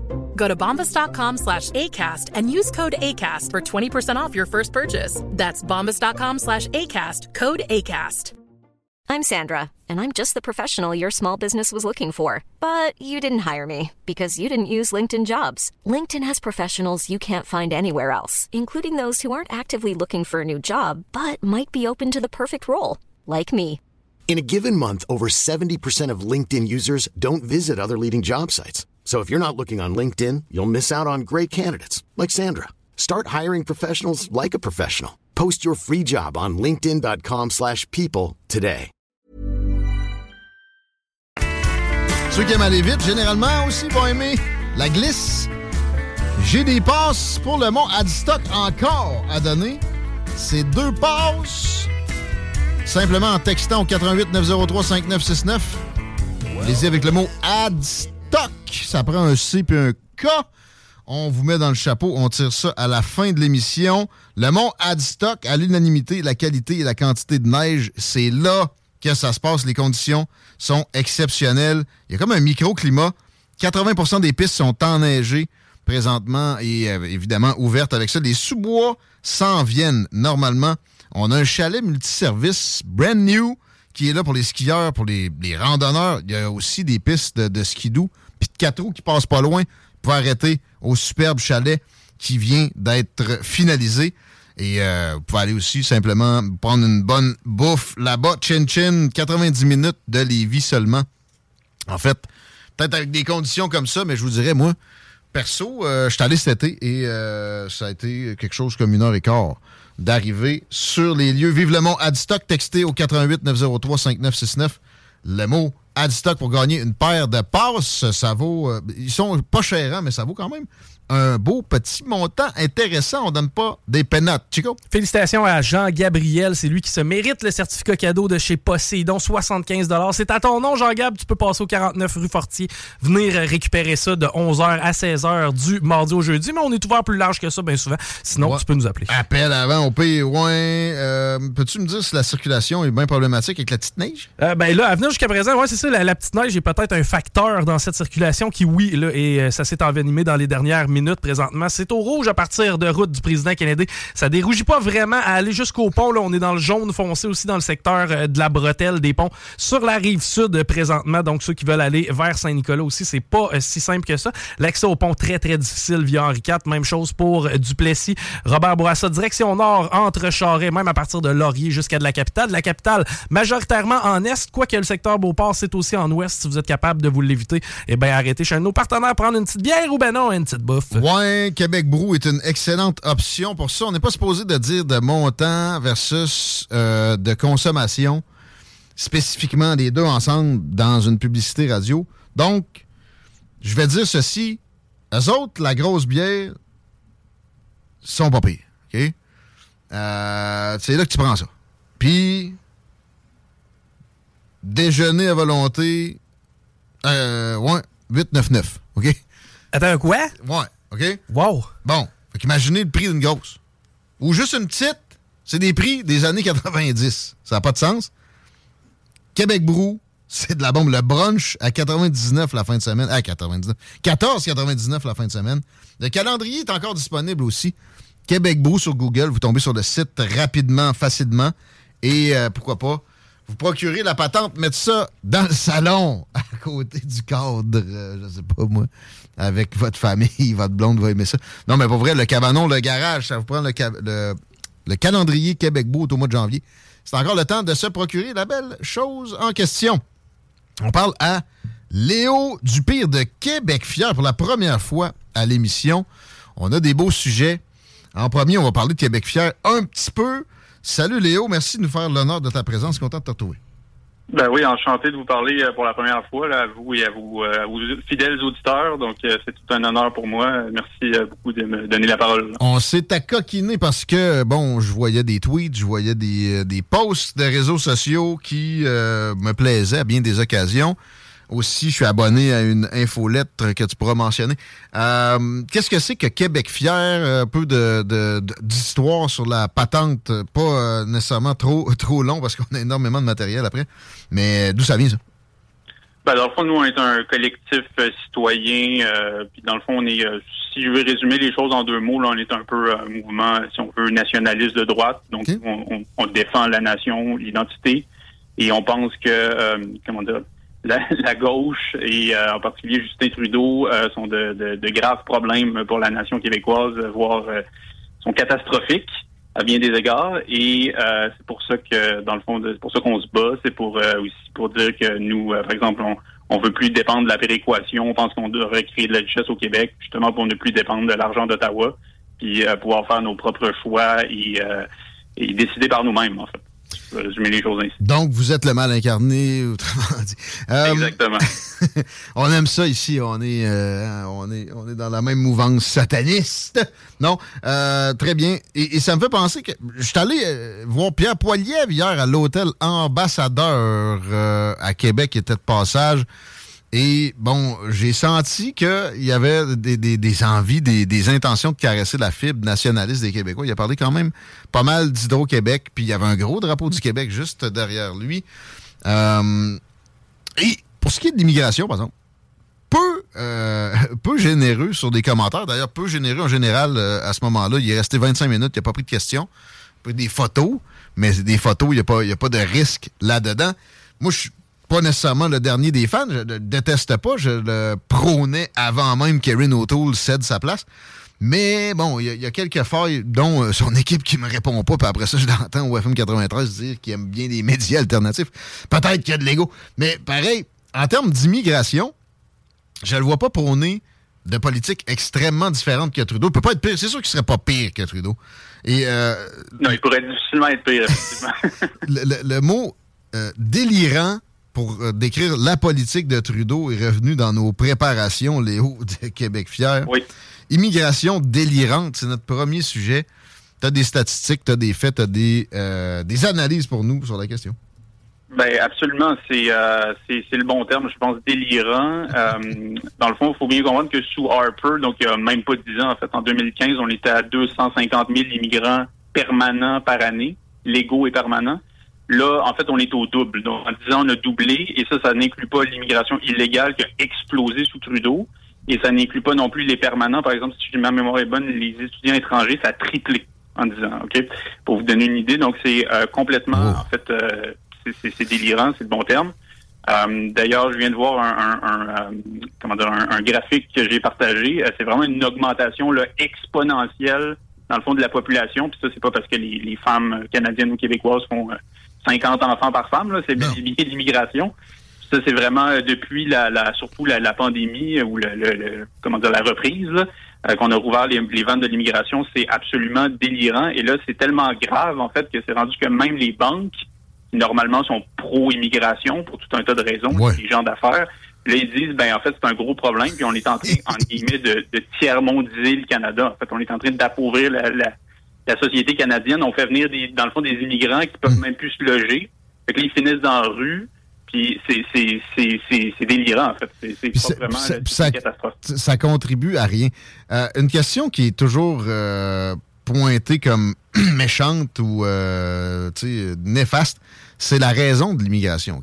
Historiquement, il y, a eu des immigrations économiques, pas à cette échelle. Là, ce n'est que ça et euh, c'est des proportions qu'on n'a jamais vues. Ça peut pas générer de l'intégration puis de la, de la paix sociale. Après ça, c'est sûr qu'on se dirige vers des troubles. L'affaire, c'est que, mettons qu'on pouvait fermer les vannes, on pourrait limiter des dommages.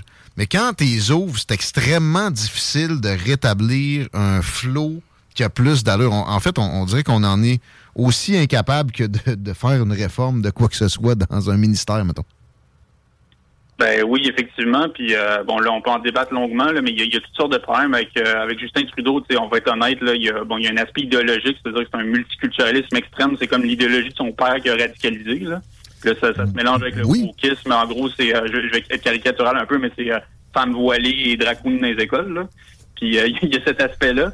Mais en plus de ça, il y a évidemment un aspect électoral, c'est-à-dire que les libéraux se disent, ben, on va importer de futurs électeurs libéraux. C'est ça un peu leur calcul. Et euh, faut être honnête, il y a une partie du, comment dire, du, patronat ou des élites économiques mmh. Euh, qui, en tout cas jusqu'à récemment, pensaient que c'était une bonne idée de toujours augmenter l'immigration pour, en gros, faire baisser les salaires. Ben, il y a ça. que même ces gens-là commencent à déchanter. Puis il y a une espèce de, supposée compréhension de démographe qui dit, là, on va manquer de bras, tu sais, il y a quatre grands-parents. Je voyais même Charles Gave donner cet exemple-là exactement récemment. Il m'a déçu là-dessus. En Italie, quatre grands-parents ont un petit enfant en moyenne. Comment vous voulez que ça soit viable? ils vont mourir. Euh, à un moment donné, la, société peut se renouveler autrement que toujours avec une fuite en avant d'augmentation de la population. Tu as raison de parler euh, d'économie là-dedans euh, avec des, un establishment qui en souhaite toujours davantage, oui, pour du, cheap labor, mais c'est ça. Il y a une limite et elle est dépassée, puis on n'est plus capable de fermer les valves qu'est-ce qu'on pourra faire? Qu'est-ce que Pierre Poilievre, parce qu'il va rentrer premier ministre du Canada, question est juste minoritaire ou pas, qu'est-ce qu'il pourrait envisager pour euh, changer cette donne-là? Ben, déjà, euh, déjà, je pense qu'on peut lui donner ça, Pierre Poilievre. Je suis d'accord qu'il n'a pas toujours été extrêmement clair sur l'immigration. Par contre, récemment, euh, je vois que son, discours a changé un peu, c'est-à-dire qu'il dit là, les seuils d'immigration doivent être liés directement à nos capacités de logement puis nos, nos dans le fond, notre, ben capacité à donner des, euh, des, des, euh, des, services publics, qui est un peu la base, mais je vois qu'il y a une modification du, du, du, du discours. Euh, qui est quand même une bonne chose. Il y a même des, solutions pour du logement, là, avec, exemple, le temps de construction, avec des ratios pour les, pour les villes. Et s'ils sont en dessous, ils perdent de l'argent. S'ils vont au-delà, ils ont des bonus. Ça, bon. Mais il y aura pas. Avec ça, tu ne matcheras pas non plus pareil. Là. Il faudrait qu'on. Tout le monde se mette dans la construction. Non, c'est ça, exactement. Puis, euh, mais ce que je veux ajouter aussi là-dessus, c'est que, bon, au-delà de l'immigration euh, légale, euh, il y a évidemment eu une explosion de l'immigration illégale. Les gens, évidemment, sont au courant du chemin Roxham. Bon, le chemin Roxham a finalement été fermé au bout de cinq ans, parce qu'après que Trudeau ait invité tous, les, réf- tous les réfugiés de la planète à se, se rendre au Canada en 2017, bon, finalement, il l'a fermé là, au, bout de, au bout de six ans. Ouais. Ça a pris six ans. Ça s'est juste transféré ailleurs, là, en passant. Les aéroports, c'est rendu. Le problème maintenant, il arrive par les aéroports parce que les libéraux ont euh, facilité, dans le fond, le- le- l'obtention de visas touristiques, entre autres pour les Africains, et aussi ont éliminé les visas, la nécessité d'avoir un visa pour les Mexicains. Ce qui fait en sorte que là, il y a une, faut, faut, faut oser le terme, il y a comme une invasion euh, par les aéroports, surtout à Montréal et à Toronto, qui fait qu'on est presque au même niveau que euh, ce qu'on avait sous euh, à l'époque du, du chemin Roxham. C'est une catastrophe. Puis en fait, on ne sait même pas à quel point ça, ça se produit. Puis il y a d'autres chemins, même terrestres. Il y a le, le- la navigation. On ne sait pas à quel point l'immigration illégale se produit. Aux États-Unis, tu sais, c'est là, c'est- c'est x10 chez nous, mais c'est ça reste que c'est x10 la population aussi. C'est donc à peu près pro- proportionnel. Ça, c'est intenable. Puis euh, si ça générait de la croissance, on le saurait. On est dans le, le- le- le plus gros pic d'immigration des dernières décennies, puis on a à peine de euh, petit 1%, point 0 quelque chose pour cent de croissance actuellement. Et ces gens-là, malheureusement, ces réfugiés, ou en tout cas ces demandeurs d'asile, euh, la vaste majorité, il, faut le dire, là, ils finissent sur l'aide sociale. Euh, ça, c'est une réalité. Il y a eu une explosion euh, du nombre de prestataires de l'aide sociale au Québec et c'est directement lié à Roxham et à moi ce que j'appelle l'invasion par les aéroports. Euh, il faut il faut le dire. Ce n'est pas une immigration qui euh, apporte grand-chose d'un point de vue économique. Et là, je, je n'aborderai même pas les enjeux euh, culturels. C'est une autre question. Euh, Évidemment, on a vu, euh, par exemple, l'explosion des crimes antisémites euh, à Montréal. Euh, bon, ben, entre vous et moi, c'est pas des Québécois de souche là, qui sont responsables. C'est des gens issus de la communauté arabe musulmane. Donc ça, il faut le dire. Il faut le dire aussi en disant, en disant ceci. Euh, ceux qui écoutent, qui entendent ça, on vous aime, on veut pas vous, euh, vous déporter, on veut pas vous ostraciser, on veut juste réfléchir à, dans l'avenir, la provenance qu'on va choisir. C'est c'est pas plus compliqué que ça. Puis vous Ben, devriez aussi. moi, les, les gens qui veulent venir ici, qui veulent s'adapter au Québec, qui veulent apprendre notre langue, qui veulent euh, qui veulent s'assimiler, j'oserais le terme, là, s'assimiler. Euh, c'est pas un gros mot. Euh, moi, je, je suis tout à fait ouvert, mais il y a des y a aussi certaines personnes qui ne ne veulent pas s'assimiler, qui viennent ici euh, presque en co- conquérant. Euh, Ben, c'est le cas. Et c'est mais des, des Adil Sharkawi, ça existe. Faut, faut le C'est ça. Et c'est- tellement stupide de. de- de- on, on voit des gens carrément qui vont dire c'est raciste de, de remettre ça en question. Mais voyons, il n'y a rien de raciste là-dedans. Si on a réussi à te faire croire ça, on peut te faire faire n'importe quoi. Le- le- le- la nation que tes ancêtres ont fondée, dans laquelle tu vas devenir minoritaire prochainement, de, de remettre ça en question, si tu, tu te censures toi-même d'emblée, ou puis tu veux en plus aller censurer ton voisin qui parle de ça, euh, on a réussi à faire de toi quelque chose de, de très peu utile et dont tes ancêtres seraient probablement très peu fiers. Également, même s'ils comprennent que le racisme est mal avec une compréhension moderne. Euh, c'est ça, on a compris qu'il manque de monde dans, dans ben des têtes, mais on a beaucoup trop compris, OK? Il, aurait fallu garder ça, augmenter un peu les niveaux, mais là, ça a été des vannes complètement ouvertes. Est-ce que la rémigration, est-ce qu'on devrait donner des incitatifs pour que ceux qui, euh, finalement, se sentent lésés d'avoir euh, cette fait miroiter des promesses fallacieuses puissent retourner? Est-ce qu'on devrait payer pour ça? Que- Qu'est-ce que tu... euh, É- Écoute, moi, c'est Ouais, pas un c'est- terme que, que, que j'emploie personnellement, mais c'est c'est sûr que le problème, en fait, c'est que, entre autres, le gouvernement euh, fédéral, en ce moment, fait l'inverse. On a toutes sortes de... On a beaucoup, en fait, des centaines de milliers d'immigrants illégaux, et là, il promet de les régulariser et éventuellement de leur donner la citoyenneté. Puis de leur donner donc des subsides, des, des- des aides sociales, des, des- de- Ben oui, oui, oui. Puis il promet, il, il promet là, il veut, euh, le, le- le fédéral veut littéralement les, les- leur donner la, la, la- la résidence permanente.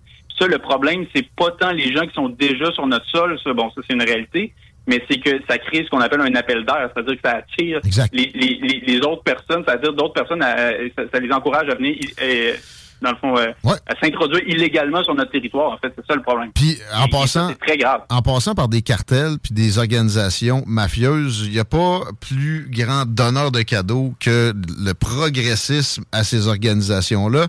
Tu parlais des visas qui ont été éliminés à, à demander pour les Mexicains qui rentrent au Canada à, à l'entrée de Justin Trudeau comme premier ministre du Canada. Les, euh, les importations de drogue d'Amérique du Sud, parce qu'il y a moyen de reconnaître avec des tests chimiques, avaient bondi de, je pense que c'était quelque chose comme 200% Là, je suis plus sûr de ma statistique, mais ça avait explosé en quelques mois, tout de suite après qu'on ait levé cette mesure-là que Harper avait mis en place. Hum, donc, peut-être qu'on est dû pour un premier ministre qui est moins ami-ami avec les cartels qui euh, font du trafic humain et qui pourrissent la vie de ces gens-là. Finalement, qui arrivent ici après un chemin de croix dégueulasse dans, ben des cas, dans une tente, dans un logement miteux avec peu de perspectives. Parce que là, on cherche des employés partout, ça va revirer de bord assez rapidement. En fait, déjà, dans la région ici, c'est difficile de se trouver un emploi présentement pour bien des gens. Exemple, essayez d'aller cogner aux portes d'un restaurant ou d'une épicerie. Présentement, portez votre CV. Vous allez vous faire revirer de bord. Il n'y en a pas de job. Et, Il y a une euh, augmentation du taux de chômage depuis plusieurs mois dont on ne parle pas, mais il y a un vrai, euh, en plus un vrai ralentissement économique là, avec euh, l'augmentation des taux d'intérêt. Euh, moi, je... Ça n'a pas fini, ça. Malheureusement. Ça n'a pas fini, les augmentations de taux d'intérêt, justement parce que l'inflation n'a pas fini d'être ronflante. On passe au second sujet sur notre liste, les 11 milliards que la CAQ va devoir donner à chaque année de plus aux travailleurs de la fonction publique grâce Ben, aux syndicats. oui. Ben, exactement, exactement. 11 milliards par année, ça c'est des chiffres du Journal de Montréal. Puis euh, ça c'est à terme, je pense que c'est dans cinq ans là, quand les, les, les augmentations vont avoir atteint leur, leur comble. Euh, ça c'est c'est très significatif. C'est l'équivalent de je pense 25% de l'impôt des particuliers. Euh, c'est 90% de l'impôt des compagnies ou c'est 40 euh, de, de la TVQ de ce qu'on Attends, attends. euh, L'impôt des compagnies au Québec, Ouais. à chaque année, ça donne, mettons, 12 milliards. OK? à peu près, ouais. Puis là, on vient de s'engager à Exact. 11 de plus. Puis ça, c'est, mettons que c'est la première année, ça va, ça va augmenter, par-dessus augmenter, là, tu sais, à chaque Ben, année. ça, je pense, je pense que euh, si j'ai bien compris, c'est à terme. Là, le montant euh, maximal. Mais quand même, c'est, c'est beaucoup. Là. Ben, C'est euh, sur- c'est 10 du budget, à peu- près, là, selon ce que je me rappelle de, du dernier exercice financier. Peut-être un petit, un petit ben, peu moins. Euh, Ben, c'est, c'est, éno- c'est énorme. Puis c'est là qu'on se dit que les erreurs de la CAQ vont nous coûter très cher. Là, parce que, par exemple, l'idée de donner euh, une augmentation de 30% aux députés, puis euh, les, les, euh, les subventions aux Kings, puis tout ça, bon, je comprends que c'est essentiellement symbolique. Là, des- mais tu sais, ça, ça, ça nuit aux négociations. Ça, ça nous a certainement coûté quelques milliards supplémentaires probablement. Fait que euh, là, on s'en, on s'en mord les doigts. Là, je vois pas comment ils auraient fait autrement avec, avec euh, leur très faible capacité à montrer du courage.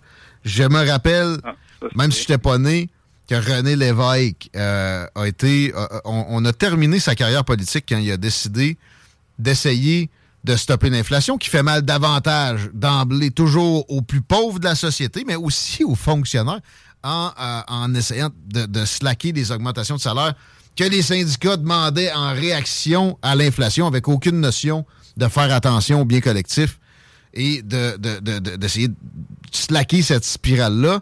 Lui, il a dit, c'est pas grave, on le fait pareil, et on l'a descendu en flamme. Il est mort peu de temps. On, l'a- on a tué sa carrière politique à ce moment-là, et il est passé de Jésus à zéro en quelques temps. On l'a rétabli par la suite, mais à à- à le seul moment où euh, on l'a mis en disgrâce, c'est quand il a osé faire perdre un peu de pouvoir d'achat momentanément à des gens qui sont extrêmement privilégiés, qui l'étaient dans les années 80 aussi, avec des régimes de retraite, de millionnaires, on le dira jamais assez. Même Trudeau père avait catché ça. Il a essayé de, de juguler les augmentations de salaire qui suivaient une spirale inflationniste à son époque qui, euh, de, de fin de, de règne politique et aussi dans les années 80, simultanément avec euh, notre ami René Lévesque. Euh, comment, comment on paye ça? Ouais, euh, des, des pistes de solutions?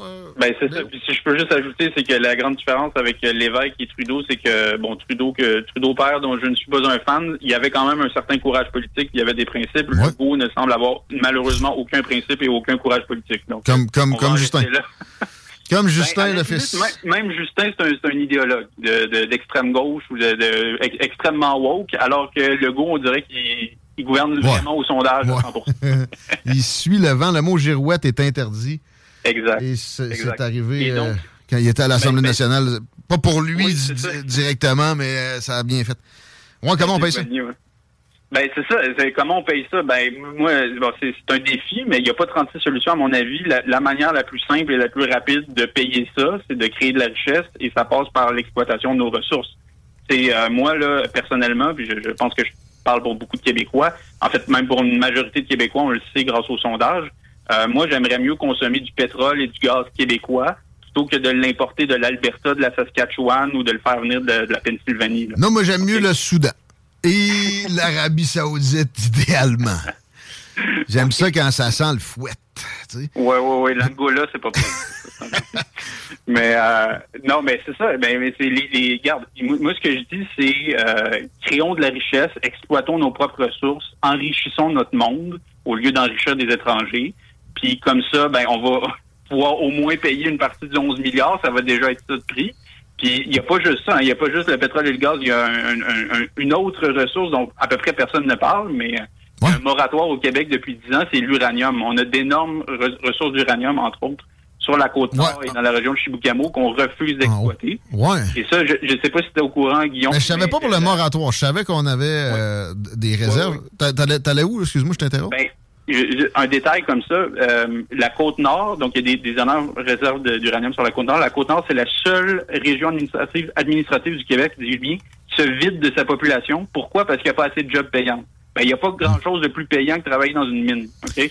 Donc, moi, je pense que vraiment, un des problèmes qu'on a au Québec, c'est qu'on refuse d'exploiter nos ressources naturelles pour toutes sortes de raisons pseudo-environnementales. Puis je dis bien pseudo-environnementales parce que vaut mieux consommer des ressources locales plutôt que de les faire venir d'ailleurs, même d'un point de vue environnemental. Mais donc, pour- de mon point de vue, c'est un gros problème et euh, si on pouvait faire ça, euh, ben, ça réglerait justement bien des problèmes. Et malheureusement, c'était le, le discours, euh, de l'idée d'exploiter nos ressources, c'était le discours de, de la CAQ et de François Legault il y a quelques années quand il était dans l'opposition. Mais là, il tient plus du Non, mais là, c'est le contraire. Ils ont interdit, ils ont interdit l'exploration. Tu sais, Greta Thunberg peut pas demander plus que ça. là. En termes de, de, de, de sabordage d'une nation, c'est, euh, en plus, c'est du gaz naturel à bien des, des égards, chose qui est incomparablement moins polluante que du- des centrales au mazout ou des, euh, des centrales au charbon. Si tu fais une centrale au gaz naturel, c'est, oui, c'est excellent. Mais nous autres, on- on n'a pas à en faire. On peut, on peut fournir des centrales comme ça en Europe, aux États-Unis, etc. Puis il n'y a rien de, de mal non plus, peut-être, à installer un peu plus de, de cuisinières avec ça dans, dans certains endroits, au contraire de ce que certains gouverneurs, comme dans l'État de New York, euh, se dirigent pour faire. Deux mots sur le fentanyl au BC. Tout ce qui est opiacé, on, a- on, on associe toujours ça à la Colombie-Britannique. Euh, Puis bon, il y a une décision de cours en une minute qui est digne de mention. On n'a même pas à la commenter. Euh, on- juste que tu nous expliques ce qui s'est produit. C'est- ça très rapidement, en fait, c'est que le, le gouvernement de la Colombie-Britannique a en gros euh, décriminalisé euh, les drogues dures là-bas il y a à peu près un an. Puis là, euh, ils ont réalisé qu'il y avait des problèmes, donc ils ont reculé en, en, en partie le gouvernement néo-démocrate en Colombie-Britannique, puis ils ont dit, à partir de maintenant, vous pourrez plus, en gros, vous piquer dans les endroits publics, OK? vous pourrez plus vous shooter au fentanyl euh, dans le parc pour en non? C'est un peu réactionnaire, mais c'est ça. Ouais. Puis là, euh, cette loi-là, ben, elle a été invalidée par un juge fédéral qui dit que, dans le fond, ça causerait un tort euh, irréparable aux junkies de leur interdire de se piquer dans le dans le, le, le, le carré de sable au coin de la maison. Donc, Ah Puis, puis tu sais, il faut comprendre que le fentanyl ou le carfentanyl, ces espèces de saloperies-là, là, qui sont comme 40 fois plus puissantes que l'héroïne, un enfant le touche à ça, il touche l'œil, il crève. Genre? Dans le cas de la carte, du carfentanyl, c'est du tranquillisant à éléphant. C'est complètement délirant. Puis là, on a des juges fédéraux qui nous obligent, ou enfin qui obligent les, les Britanno-Colombiens à mettre en danger leurs propres enfants. Puis ça, juste très rapidement, ça nous rappelle l'importance de la clause dérogatoire, c'est-à-dire cette disposition qui nous permet de parfois d'outrepasser des juges qui, des fois, sont délirants, là, ça c'est le cas, qui sont des espèces d'idéologues fous, puis de, de, de dire non, les, les élus l'Assemblée nationale ou peu importe l'Assemblée législative a, euh, a la priorité, puis va passer une loi, puis euh, voilà, c'est très utile. il faut en rappeler l'importance dans ce cas-là. Dans le cas de la loi 21, il y a des, des cas euh, comme ça dans, euh, en Saskatchewan, entre autres, pour euh, en tout cas pour euh, protéger les, les droits parentaux. Euh, donc, euh, en tout cas, c'est très important. Et euh, moi, je, je voulais simplement rappeler l'importance de la clause dérogatoire parce que des fois... euh, Trudeau père la voulait pas, d'ailleurs. By the way, j'ai déjà lu là-dessus. Il s'est- battu de l'accepter. Ouais, très bonne affaire. Hey, euh, comment on fait pour suivre Québec fier et euh, peut-être apprendre davantage de, de ce genre de pétage de bulles-là qui est bien nécessaire, Léo? Ben absolument, absolument. Donc, vous pouvez nous suivre euh, sur euh, pas mal tous les réseaux sociaux, X, euh, Facebook, Instagram, YouTube, TikTok, LinkedIn et même Pinterest. Et, euh, et, et vous pouvez nous suivre sur québecfier.org. Euh, on a plusieurs pétitions et plusieurs, euh, ce qu'on appelle des form letters en anglais, entre autres, en tout cas pour rejoindre vos, vos députés. Et euh, si vous aimez ce qu'on fait, vous pouvez vous abonner à notre, euh, dans le fond, à nos courriels. Et euh, si vous aimez vraiment ce qu'on fait, vous pouvez même nous encourager financièrement parce que malheureusement, on n'est pas subventionné ni par Legault ni par Trudeau. Donc, c'est grâce à vos contributions qu'on fait ce travail de sensibilisation de la population. Donc, voilà. Faites, faites du bon travail. On recommande aux gens de vous donner un coup de pouce. Merci, Léo. À bientôt. Merci beaucoup. Léo Ben oui, Dupire de Québec Fier. Mesdames, messieurs, on s'arrête. Et on parle à Robert Stachny. Beaucoup de matériel sur euh, la plate. Euh, manquez pas ça. Ça va être euh, un grand moment de radio. On est, on est chanceux pour l'accueillir aussi en studio. On y a déjà parlé alors qu'il se trouvait en Europe. Mais là, il est à Lévis. Il est venu régler des problèmes. On regarde tout ça avec lui dans quelques secondes. L'alternative radio. CJMD vous en informe souvent en premier. Je doute de pouvoir vous convaincre de garder ça pour vous pendant deux semaines. Deux semaines, ça n'existe pas dans le monde de l'information. 96 Les meilleurs postes en surveillance de patients. Vous êtes à l'écoute 96.9, l'alternative radio 96.9. Talk, rock and hip-hop.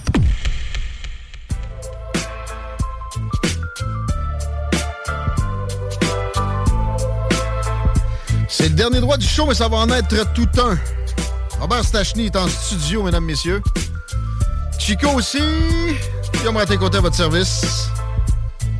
On rentre dans des vifs de sujets dans quelques instants, juste le temps que Chico nous dise comment ça se passe sur la route avec la petite neigette. Ben, il semble pas y avoir d'accident. Par contre, c'est un ralentissement généralisé là, qui a euh, lieu sur l'ensemble du réseau routier. Présentement, la 20 direction ouest, on est au ralenti. À partir de route du président Kennedy, ça dérougit pas vraiment à aller jusqu'à bretelle pour nous donner accès au pont. Et euh, le secteur là, de l'approche des ponts sur la rive sud est, vraiment loadé présentement. Même ceux qui veulent aller vers Saint-Nicolas, la 20 direction ouest, dépasser la bretelle, eh bien, c'est encore au ralenti. Euh, très, très difficile sur la rive nord actuellement. Ceux qui veulent aller sur le pont, la porte, donc, euh, Duplessis et Henri IV, on est au rouge foncé direction sud. Robert Bourassa direction nord à partir de route, euh, en fait, à partir du boulevard Laurier, là, à peu près, jusqu'à de la capitale. Et de la capitale, de la capitale c'est majoritairement en est que c'est au ralenti. Je viens de faire faire une salle de bain, OK, dans un édifice que j'ai acheté récemment, locatif, et le gars m'a dit j'en ai pour quatre jours. Moi, Ouah, ça va y en prendre cinq, six, peut-être. Ça a pris trois semaines! J'aurais dû appeler Ben Rénov. Ben Rénov se serait occupé euh, du fait que la, la baignoire était, plus qu'à refaire.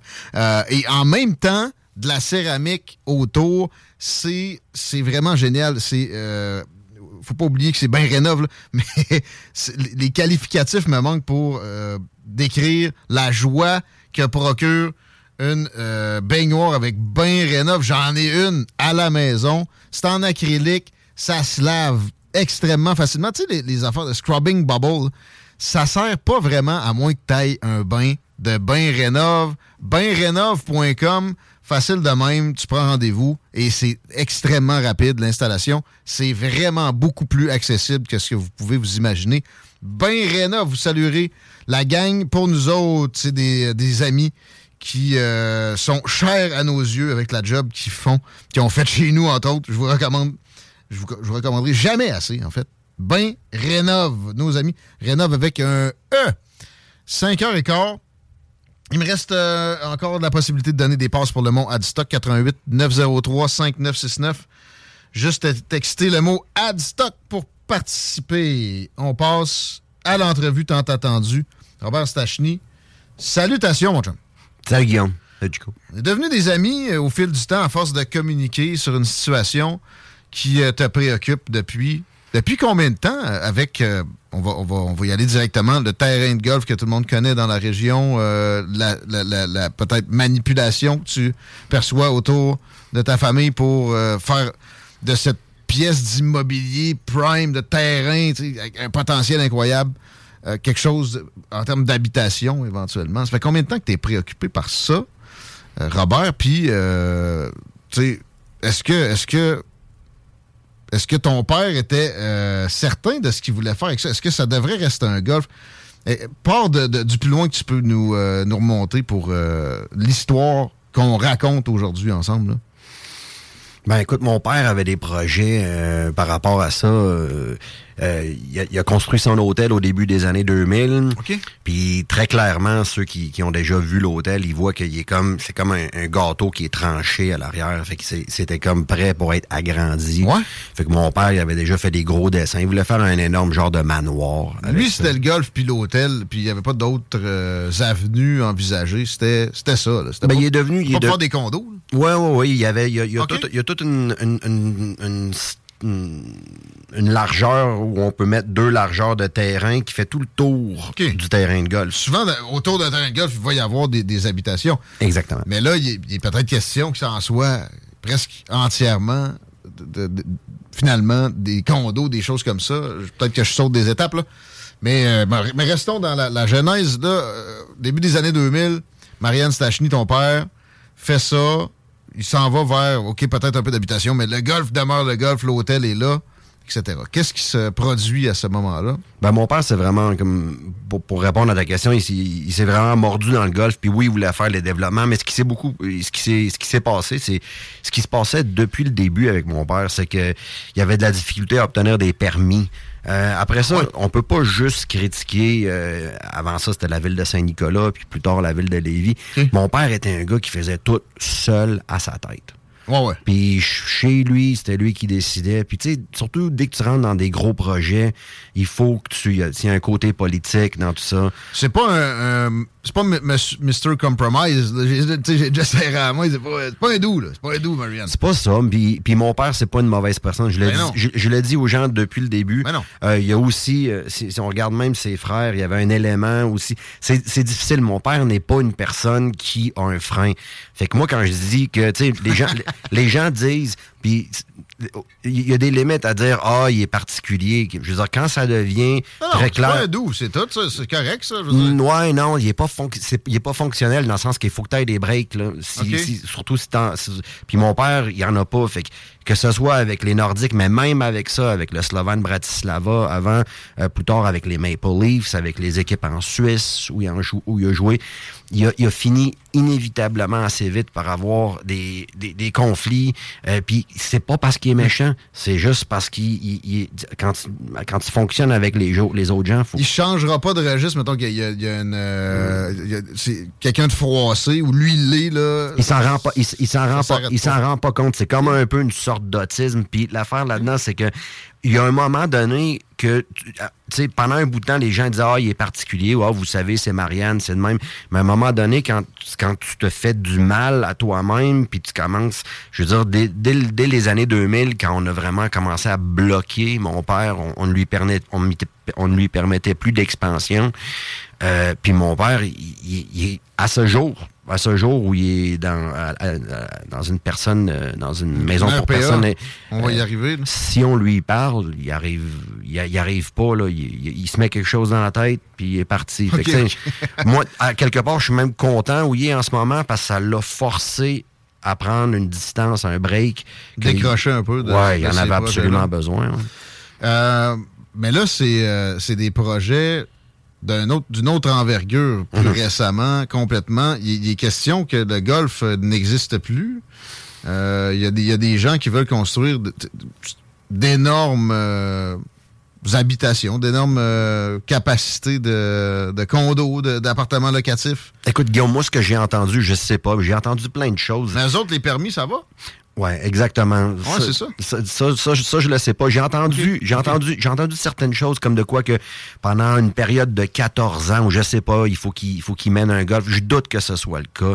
Euh, je, je sais pas c'est quoi exactement euh, les dossiers, les deals. Je veux dire, c'était tout sauf transparent jusqu'à jusqu'à euh, l'annonce de, de c'était qui les acheteurs et tout par après après les transactions. Fait que dans, dans tout ça, je sais pas exactement c'est ça serait quoi les projets des gens, mais je veux dire c'est Mais pas. est-ce qu'il y a une transaction de fait? là? Est-ce que c'est vendu le golf Stachny? Ben, en, en théorie, oui, mais moi je dis toujours transaction entre guillemets parce que tu peux pas faire ça. Je veux dire, mon père, euh, avant de supposément signer cette transaction, il a pas reconnu sa signature devant le tribunal de Lévis.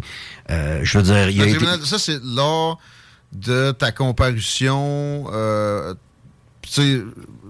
Oui, vas-y. C'était avec ta mère qui avait appelé la police. euh, elle voulait plus que, que tu sois le- sur le, le terrain. Au mois, au, mois de, jan- au mois de janvier, à un moment donné, euh, puis ma mère, encore une fois, je veux dire, il y a beaucoup de gens autour de ma mère qui elle, est pas c'est une dame quand même assez effrayée, c'est pas trop difficile de la pousser à faire faire des affaires. Alors à un moment donné, euh, la décision autour de ma mère a été prise de, de porter de, de, porter un, un 810 contre moi.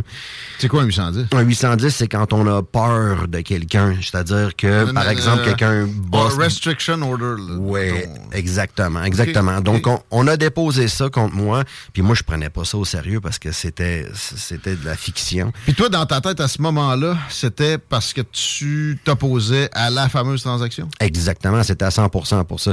Je veux dire, déjà en 2020, on a appelé la police. C'est là que c'est une histoire particulière. En 2020, ça a été très particulier parce que il y a eu les- le reportage de, de- de Marc Durand et puis de, de- de Stéphane Turcot. Puis il a été quand même viral, 70 000 vues en quelques semaines. Et puis euh, c'est là, je pense qu'à travers de quelqu'un qu'on connaît en commun, Babu. le- euh, ouais, Babu, à travers de Babu, euh, le maire, le Houillet, avait demandé mon numéro de téléphone. Parce que là, c'était évident sur la vidéo que mon père n'était plus en état de, de faire affaire. Et d'un jour à l'autre, euh, le maire allait m'appeler, mais l'entourage de ma mère a tout simplement haussé la mise et ils ont décidé d'appeler la police, de me faire sortir des lieux parce que parce que le, le, le- le reportage avait eu un succès. Donc, le reportage avait eu un succès. C'est comme ta punition. Là, Exactement. Donc, j'avais rien fait, là. J'avais absolument rien fait, mais on m'a sorti de là. Et même plus tard, avec le 810, la juge, elle a dit, bon, ben, il est clair que tu ne portes pas une menace physique à ta mère, mais on, on- on a conclu que euh, on pouvait porter des, euh, on pouvait créer des peurs psychologiques, puis on a dit que en, en intervenant dans les transactions, je créais une peur psychologique. à- à- Man, OK, ça, tu vois, moi, j'ai des locataires que j'essaie d'évincer. Je suis des procédures de la régie pour faire des travaux. Il faut que je fasse des travaux dans le logement aussi. Ils me refusent l'accès. Ils me menacent. J'appelle la police. La police me dit C'est chez nous, là. C'est à moi. J- J'essayais d'avoir un 810. Ils n'auraient pas, moi. OK. Fait que c'est vrai que c'est spécial. Puis, à- puis pendant ces procès-là, c'est là que mon père, je veux dire, tout a un peu tourné contre eux. Même tout ce qu'ils font semble tourner contre eux. Alors, on a, on a traîné mon père pour, genre, témoigner contre moi, puis c'était c'était ridicule. Mon avocat tout simplement présenté un document et mon père n'a pas reconnu sa signature. C'est ça. Avez-vous signé ça, monsieur Ouais. Stachny? Ouais. C'était un document qui faisait, euh, qui demandait le 810, là, mettons? Ouais, e- exact. Ils allaient. Non, mon, mon, euh, mon, mon, mon- mon avocat tout simplement présenté quelque chose. C'était, on, on voulait prouver que mon père n'était plus nécessairement apte à. Il, comprend, il savait plus ce qu'il faisait. OK, OK. Et puis, euh, là. C'était sa signature que vous y aviez présentée. Oui, absolument. Pas moi, pas moi qui a signé ça. Et puis en plus, Guillaume, mon père parlait tellement doucement, il pouvait tellement pas s'exprimer que euh, le- le- le- la, juge a dû descendre du banc et Ouais. s'asseoir à côté de lui. Et on faisait tout. Tu sais, je veux dire, dans le sens que, je veux dire, là, je pense que les, les choses vont sur une bonne traque. Oui. Pour dire, avec, avec la cour. Ben, t'es là, t'es là, c'est une méchante belle nouvelle, ça. Ouais, je suis très content d'être ici. C'est euh, c'est magique, j'irais jusqu'à dire. J'ai vu une photo de toi, tu sais, ta famille, Hum. Autour de, de Marianne. Mm-hmm. Ça ça m'a fait chaud au cœur de voir ça. Donc, euh, il n'y a plus cette, cette, cette euh, ordre de restriction-là. Tu peux tu peux t'approcher euh, de lui. Et les, les- les- histoires en cours, ça se règle. Je, je te l'avais dit, hein, ça, dans- on, a, on a jasé énormément hors d'onde. J'essaie d'aider comme je pouvais là-dedans. Peut pas être pire que ça, ce qui, qui- ce qui te met sur le dos côté judiciaire. là. Mais à un moment donné, il faut que ce soit vrai si on met quelque chose sur le dos de quelqu'un. Premièrement, mais des fois, ils peuvent aller plus loin. Ils peuvent aller plus loin sans ça, mais il y a une limite aussi jusqu'où ils peuvent aller. Ils peuvent pas te mettre en cage pour une, une niaiserie comme ça. Là. Fait que, euh, tu sais, ils mettent pas en cage du monde qui battent du monde régulièrement, puis de plus en plus, s'ils allaient en ce sens-là, ça serait, ça serait trop facile à pointer du doigt pour des médias. Euh, donc, ça, ça avance dans le bon sens, mais quand même, je pense pas que tu puisses parler de tout ça avec eux autres. Puis tu sais, toi, tu m'as déjà dit, t'as aucune. Tu peux tu, tu t'offres de renoncer, t'as aucun intérêt spécifique financier pour toi là-dedans. C'est pour que ce, terrain-là soit utilisé au meilleur escient, puis que ton père se fasse pas passer quelque chose qui, autrement pourrait lui rapporter beaucoup d'avantages. C'est ce qui te motivait au départ. Oui, exactement. Je pense que j'ai vu notre famille. Je veux dire, on a, on a commencé à la fin des années 80 avec le champ de pratique. Puis j'ai vu mon père vraiment s'investir puis travailler. Puis toute la famille, on a travaillé beaucoup là-dessus. Et puis, euh, même moi, j'ai attiré mes amis dans tout ça. Ça finit par faire... Ça, ça- ça a été quelque chose qui a vraiment absorbé toute notre vie. Notre, notre famille est vraiment... Elle a vécu. Et d'une certaine manière, on est, on, on s'est... On est rendu à un point euh, au bout de la route là, en tant que famille. Là. Puis j'aimerais que tout ça, je veux dire, ça a été construit. Il y a tellement d'employés de la région, de la communauté qui ont construit là-dessus. Quelque chose, que quelque chose de correct et que Évidemment que ça ne sera pas juste moi, ça va devoir être toute une communauté qui va devoir décider ce qui va se passer avec ça, mais pas... C'est ça que tu veux, dans le fond. Là. Ouais, tu veux pas que ça se fasse en catimini, puis t'as, t'as- bon, t'as parlé de personnages un peu spécial. Chico avait une Ah, ben, question, qu'on rentre là-dedans. Ben, pas, non, ben, c'était pas nécessairement par rapport au golf en tant que tel, là, mais euh, je sais que dernièrement, on a utilisé l'image de ton père pour faire de la promotion des chandails des Nordiques. Pe- Peux-tu nous faire juste un petit peu la lumière là-dessus, puis comment ça, ça s'est réglé ou si c'est en cours encore? Pas vu ça? Non, mais c'est un peu particulier par rapport à ça parce qu'on a fait, euh, on, on a fait, mon, mon père jamais n'était d'accord avec euh, ce genre de processus, genre signer des POC, signer des affaires. Il était, il, emba- il embarquait tout simplement pas dans ça. Puis là, on a dit que mon père avait besoin d'argent. Fait que comment qu'il a besoin d'argent? On vient, de vendre sa propriété au complet. Et puis surtout, euh, je connais bien mon père. On est très proches. Et puis quand on dit que, mais bon, ben, je sais pas exactement ce qui s'est passé par rapport à ça, mais j'ai parlé avec, la personne de la, compagnie Sport Authentics. Et puis voilà, pour le moment, je pense que les, affaires sont, sont restées là un peu de côté. Et puis c'est moins problématique que le, le golf. là. C'est un peu moins. secondaire, mettons. euh, Mais bonne question, mon Chico, merci. Parce que le golf, euh, bon, tu, tu voudrais que la, tra- la transaction soit optimale s'il y a à, à y avoir une séparation de la famille Stachny avec ce, ce terrain-là qui, qui, qui, qui est habité par vous, qui, qui, qui vous représente carrément dans la région. Mais aussi, bon, il y a des individus que tu as pointés du doigt qui sont, euh, selon toi, j'ai pas fait de vérification, mais de carrément du crime organisé slovaque. Est-ce qu'on peut le dire de même? C'est-tu comme ça que tu te présentes? Ça se passe beaucoup dans toute l'Europe de l'Est. Euh, je veux dire, il, y a eu beaucoup d'argent quand ces, ces pays-là, la Slovaquie, la Hongrie, la Pologne, la République tchèque, tout ça, quand ils, quand ils sont rentrés dans l'Union européenne en 2004, euh, Bruxelles a euh, délié des grosses sommes, des milliards et des milliards pour euh, que des ponts, des hôpitaux, des choses se fassent construire pour que les, les, per- les, nouvelles, les nouveaux membres européens qui étaient très se pauvres mettent à niveau. se mettent un peu à niveau. Et puis, tout cet argent-là est passé par euh, les gouvernements, mais particulièrement en Slovaquie, où tu avais une compagnie qui s'appelle Pen, ou qui s'appelait Penta euh, jusqu'en 2021, qui contrôlait tout. Et puis, je veux dire, il y, a- il y a très peu de choses qui ont été construites. Presque tout cet argent-là a disparu dans des, dans, Des, dans des- des des- comptes en mais banque. des oligarques, là, tu sais, euh, style, euh, on, on voit euh, l'entourage de Zelensky s'acheter un yacht par mois, là, tu sais, mettons. C'est des gars, c'est des gars qui ont regardé comment que ça fonctionne à l'ouest et puis ont appliqué ça à la sauce un peu slavique Un peu de l'est, un peu plus un peu plus sauvage. Ouais. ils se mettent un gros, ils se sont mis un gros pourcentage dans dans les poches. Puis ça a débordé en 2018 en Slovaquie parce que t'avais un jour- jeune journaliste qui les exposait et? puis il a été tué lui puis sa, sa fiancée. Fait que c'est-. Bon.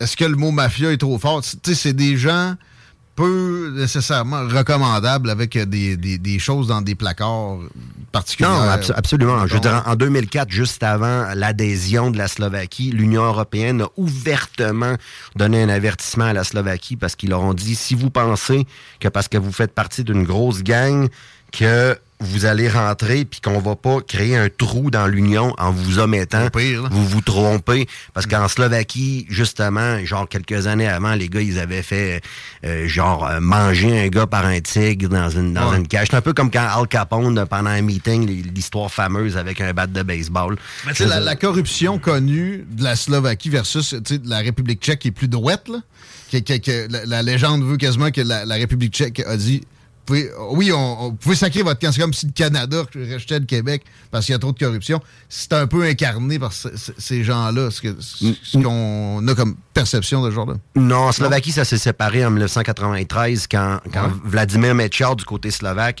et puis Václav Klaus du côté tchèque ils se sont tout simplement serrés à main.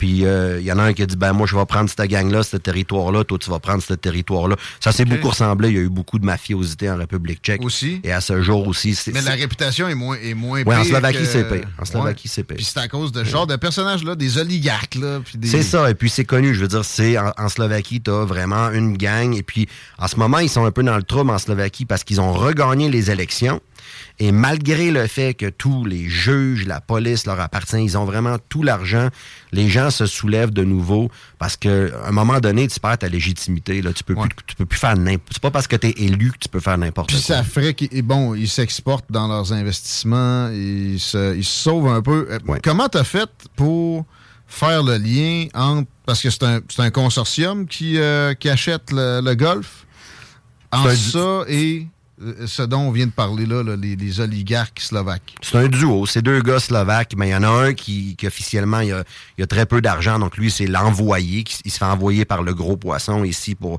pour s'occuper des affaires. Et puis, euh, lui, il s'appelle Miroslav Kot. Et puis, euh, Miroslav, est- c'est c'est lui qui, au fond, qui est venu investir l'argent. Et puis, une fois que tout était, entre guillemets, signé, on a annoncé, comme on fait en Slovaquie, c'est là qu'on voit la différence entre la Slovaquie et le Canada. Ici, quand il y a eu des problèmes avec les moteurs, on leur a interdit de s'afficher. On n'interdit pas au, au- au- au- monde, à ce monde-là, en, Slova- en Slovaquie, de s'afficher. Mhm. Alors, dès que la, la entre guillemets, transaction a été faite, euh, Monsieur Edouard Matak a en grande annoncé dans, dans, ses, dans ses médias, a annoncé qu'il venait d'acheter le terrain d'une légende de hockey. Et puis on a mis une photo de lui. Puis tu sais, on, on voit sur la photo que c'est pas euh, le gars. C'est pas un doux. C'est pas un doux, là. Ben, D'un autre niveau que Marianne. Puis en, thé- en théorie, M. Matak vaut 80 millions d'euros et euh, il était un des partenaires principaux de Penta euh, qui s'est qui, dissous officiellement en 2021. Puis mais... ça, toi, t'as eu connaissance de ça en lisant quoi, des, journaux euh, slovaques. euh, t'as as vu des noms des contrats? Comment ta prise de conscience s'est faite, puis ton ta rebuffade a commencé? J'ai été impliqué en politique, en affaires. Moi, je veux dire, j'ai fait mon droit, puis j'ai travaillé en affaires internationales. Puis j'étais en Slovaquie moi-même, Guillaume. Euh, des Slovaques qui parlaient parfaitement slovaque, parfaitement euh, français, anglais, qui avaient une éducation légale de l'Ouest. En plus, je venais de faire une maîtrise dans une école de, de l'Union européenne où on formait un peu les, les décideurs de l'Union européenne. Des, des gars avec ce profil-là, il y en avait zéro en Slovaquie, puis je suis pas sûr qu'il y en a encore énormément. Alors j'étais dans une position intéressante en 2010. J'avais vraiment le pied dans la porte pour rentrer. Et puis à un moment donné, le ministre de l'Environnement à l'époque, euh, qui s'appelait Stefanich, euh, il m'a serré à main puis il m'a dit un gars comme toi, ça va faire beaucoup d'argent ici. Puis moi, du tac au tac, je lui ai répondu je suis pas un homme d'affaires. Puis je sais pas si lui a pris ça un peu comme peut-être que je parlais comme si j'étais un visionnaire politique ou quelque chose comme ça, mais c'était pas le cas. C'est là que je me suis rendu que je me suis rendu compte que je m'étais rendu loin dans ce monde-là, mais la prochaine étape c'était euh, euh, commencer à prendre à, l'époque on m'avait dit que des gars comme moi qui allaient agir de middleman, ça prenait des cotes de 20% Et puis ça, c'était une époque où dans le budget, Guillaume, Tu as eu la formation avant d'a- d'avoir devant les yeux euh, une, la transaction qui, qui, qui, qui va dans, ce- dans ce registre-là. Là, tu- Oui, absolument. Je les ai vus, les gars. Je les ai vus fonctionner. Je sais que- Puis déjà à Paris, avant, j'ai beaucoup, j'ai beaucoup fonctionné. J'ai vu des gars, des investment bankers à Londres et tout ça.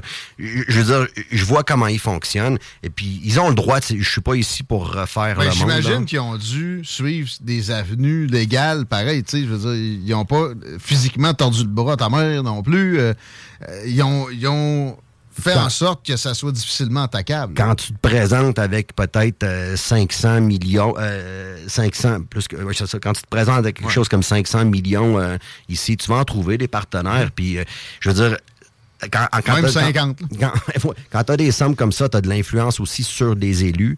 Fait qu'après ça, tu en obtiens les permis. euh, t'en je veux dire, je sais pas Ça exactement. veut même pas dire qu'il y a de la corruption, là, tu sais. Euh, des, euh, des, des capacités d'investissement comme ça.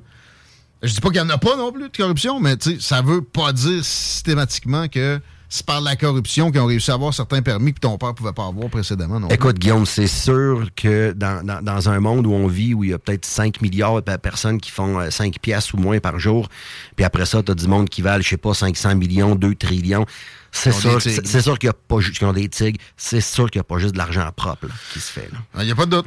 Mais tu sais, je veux dire, dans chaque cas, ça- parce que c'est difficile d'être catégorique. Il faut qu'on fasse attention. On n'a pas de, de preuve ultime de tout ça, puis je veux pas euh, qu'on se... euh, Parce que j'aurais pas de pièce pour défendre une affirmation catégorique en ce sens-là. Ça peut sentir ça. Écoute, Guillaume, moi j'ai, moi, j'ai nommé Miroslav Kotte puis Édouard Matak ici.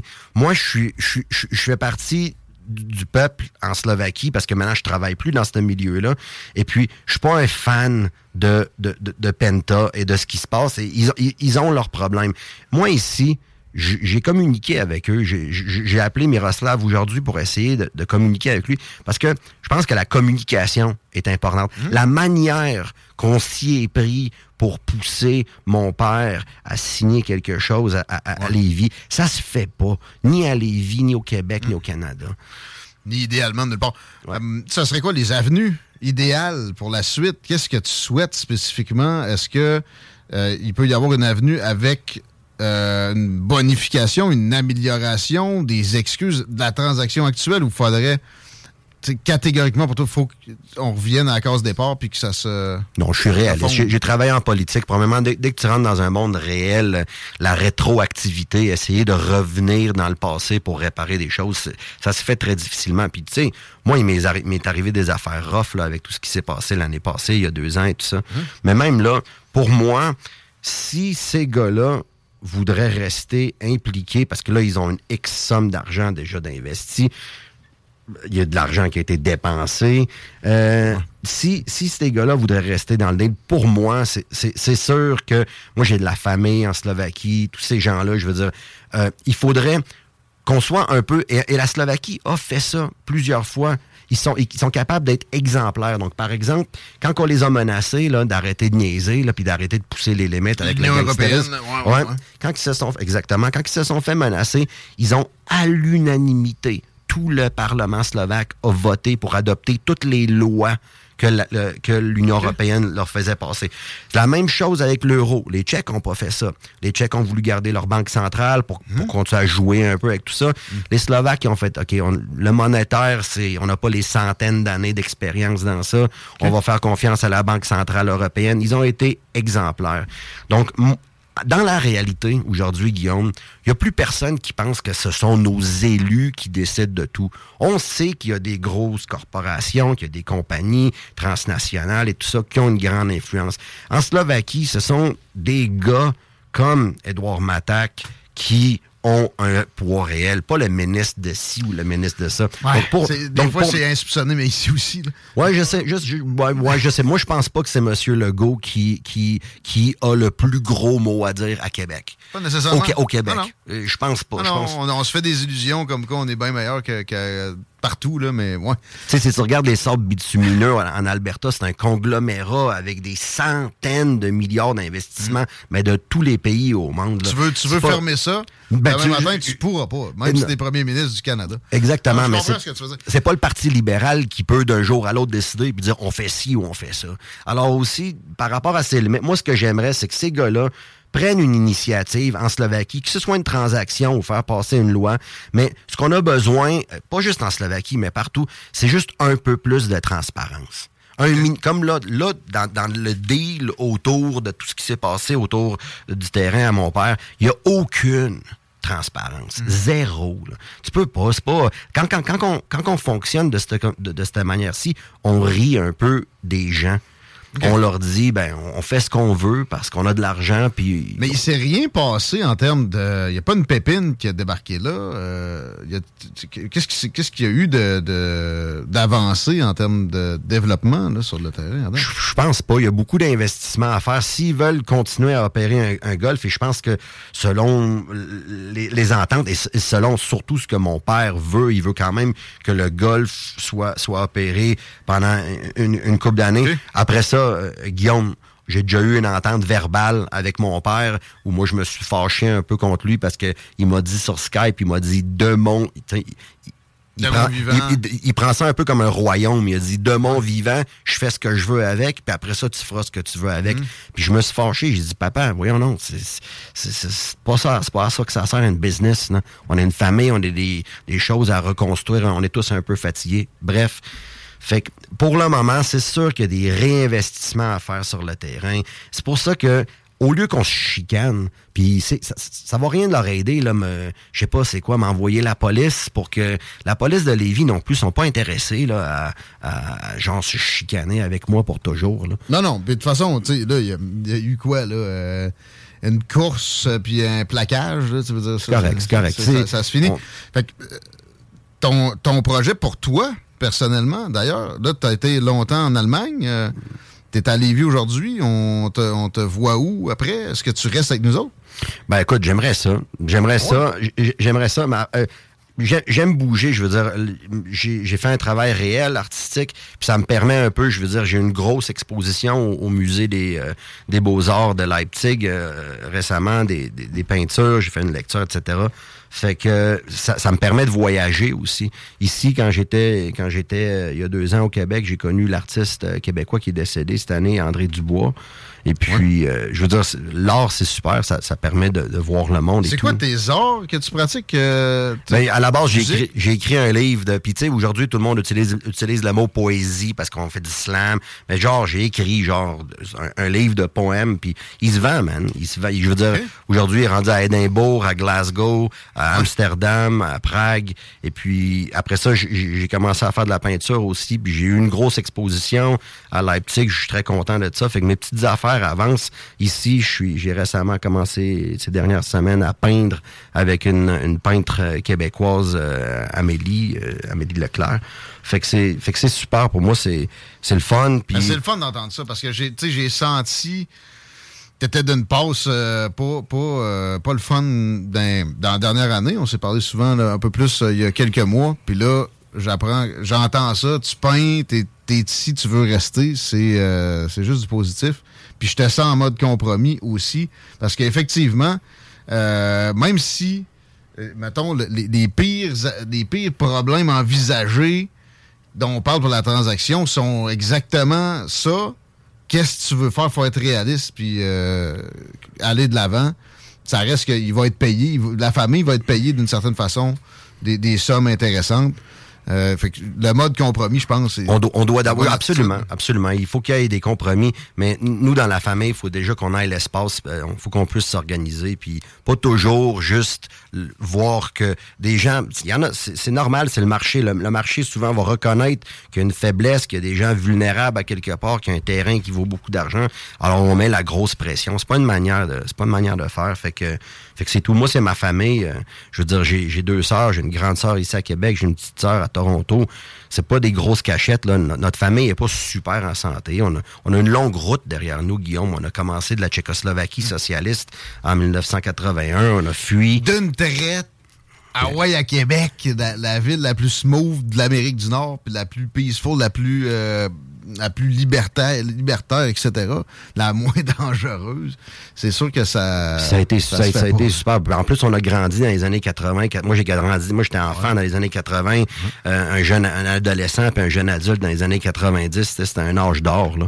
Mhm. Euh, non. C'était voilà. Fait que euh, on souhaite que ça, l'harmonie continue à se s'intégrer dans, dans la famille Stachny. Euh, dans, ma vision de la patente, il n'y a rien qui se fait dans une, une- avec une courbe lisse. C'est-à-dire, il y aura toujours des soubresauts, puis des pics, puis des, des descentes dans une, un- un graphique. Là, fait que j'espère qu'on est quand même sur une voie d'amélioration encore, puis que c'était euh, c'était juste euh, une, une fluctuation. Tout ça, Robert, on se reparle au besoin. Super. Merci d'a- d'avoir été avec nous autres. Merci, Merci, mon Chico. merci, merci beaucoup Plaisir. à toi, merci à vous les gars, merci à CGMD. Laisse la place aux, aux frères barbus, ça va être euh, ça va être malade. C'est des malades, ils s'en viennent. dans les Je pensais que dire ça va être poilu. Ça va être poilu aussi. ça, va être, ça va être drôle. Bonne soirée, on se retrouve demain les paupières. Ciao.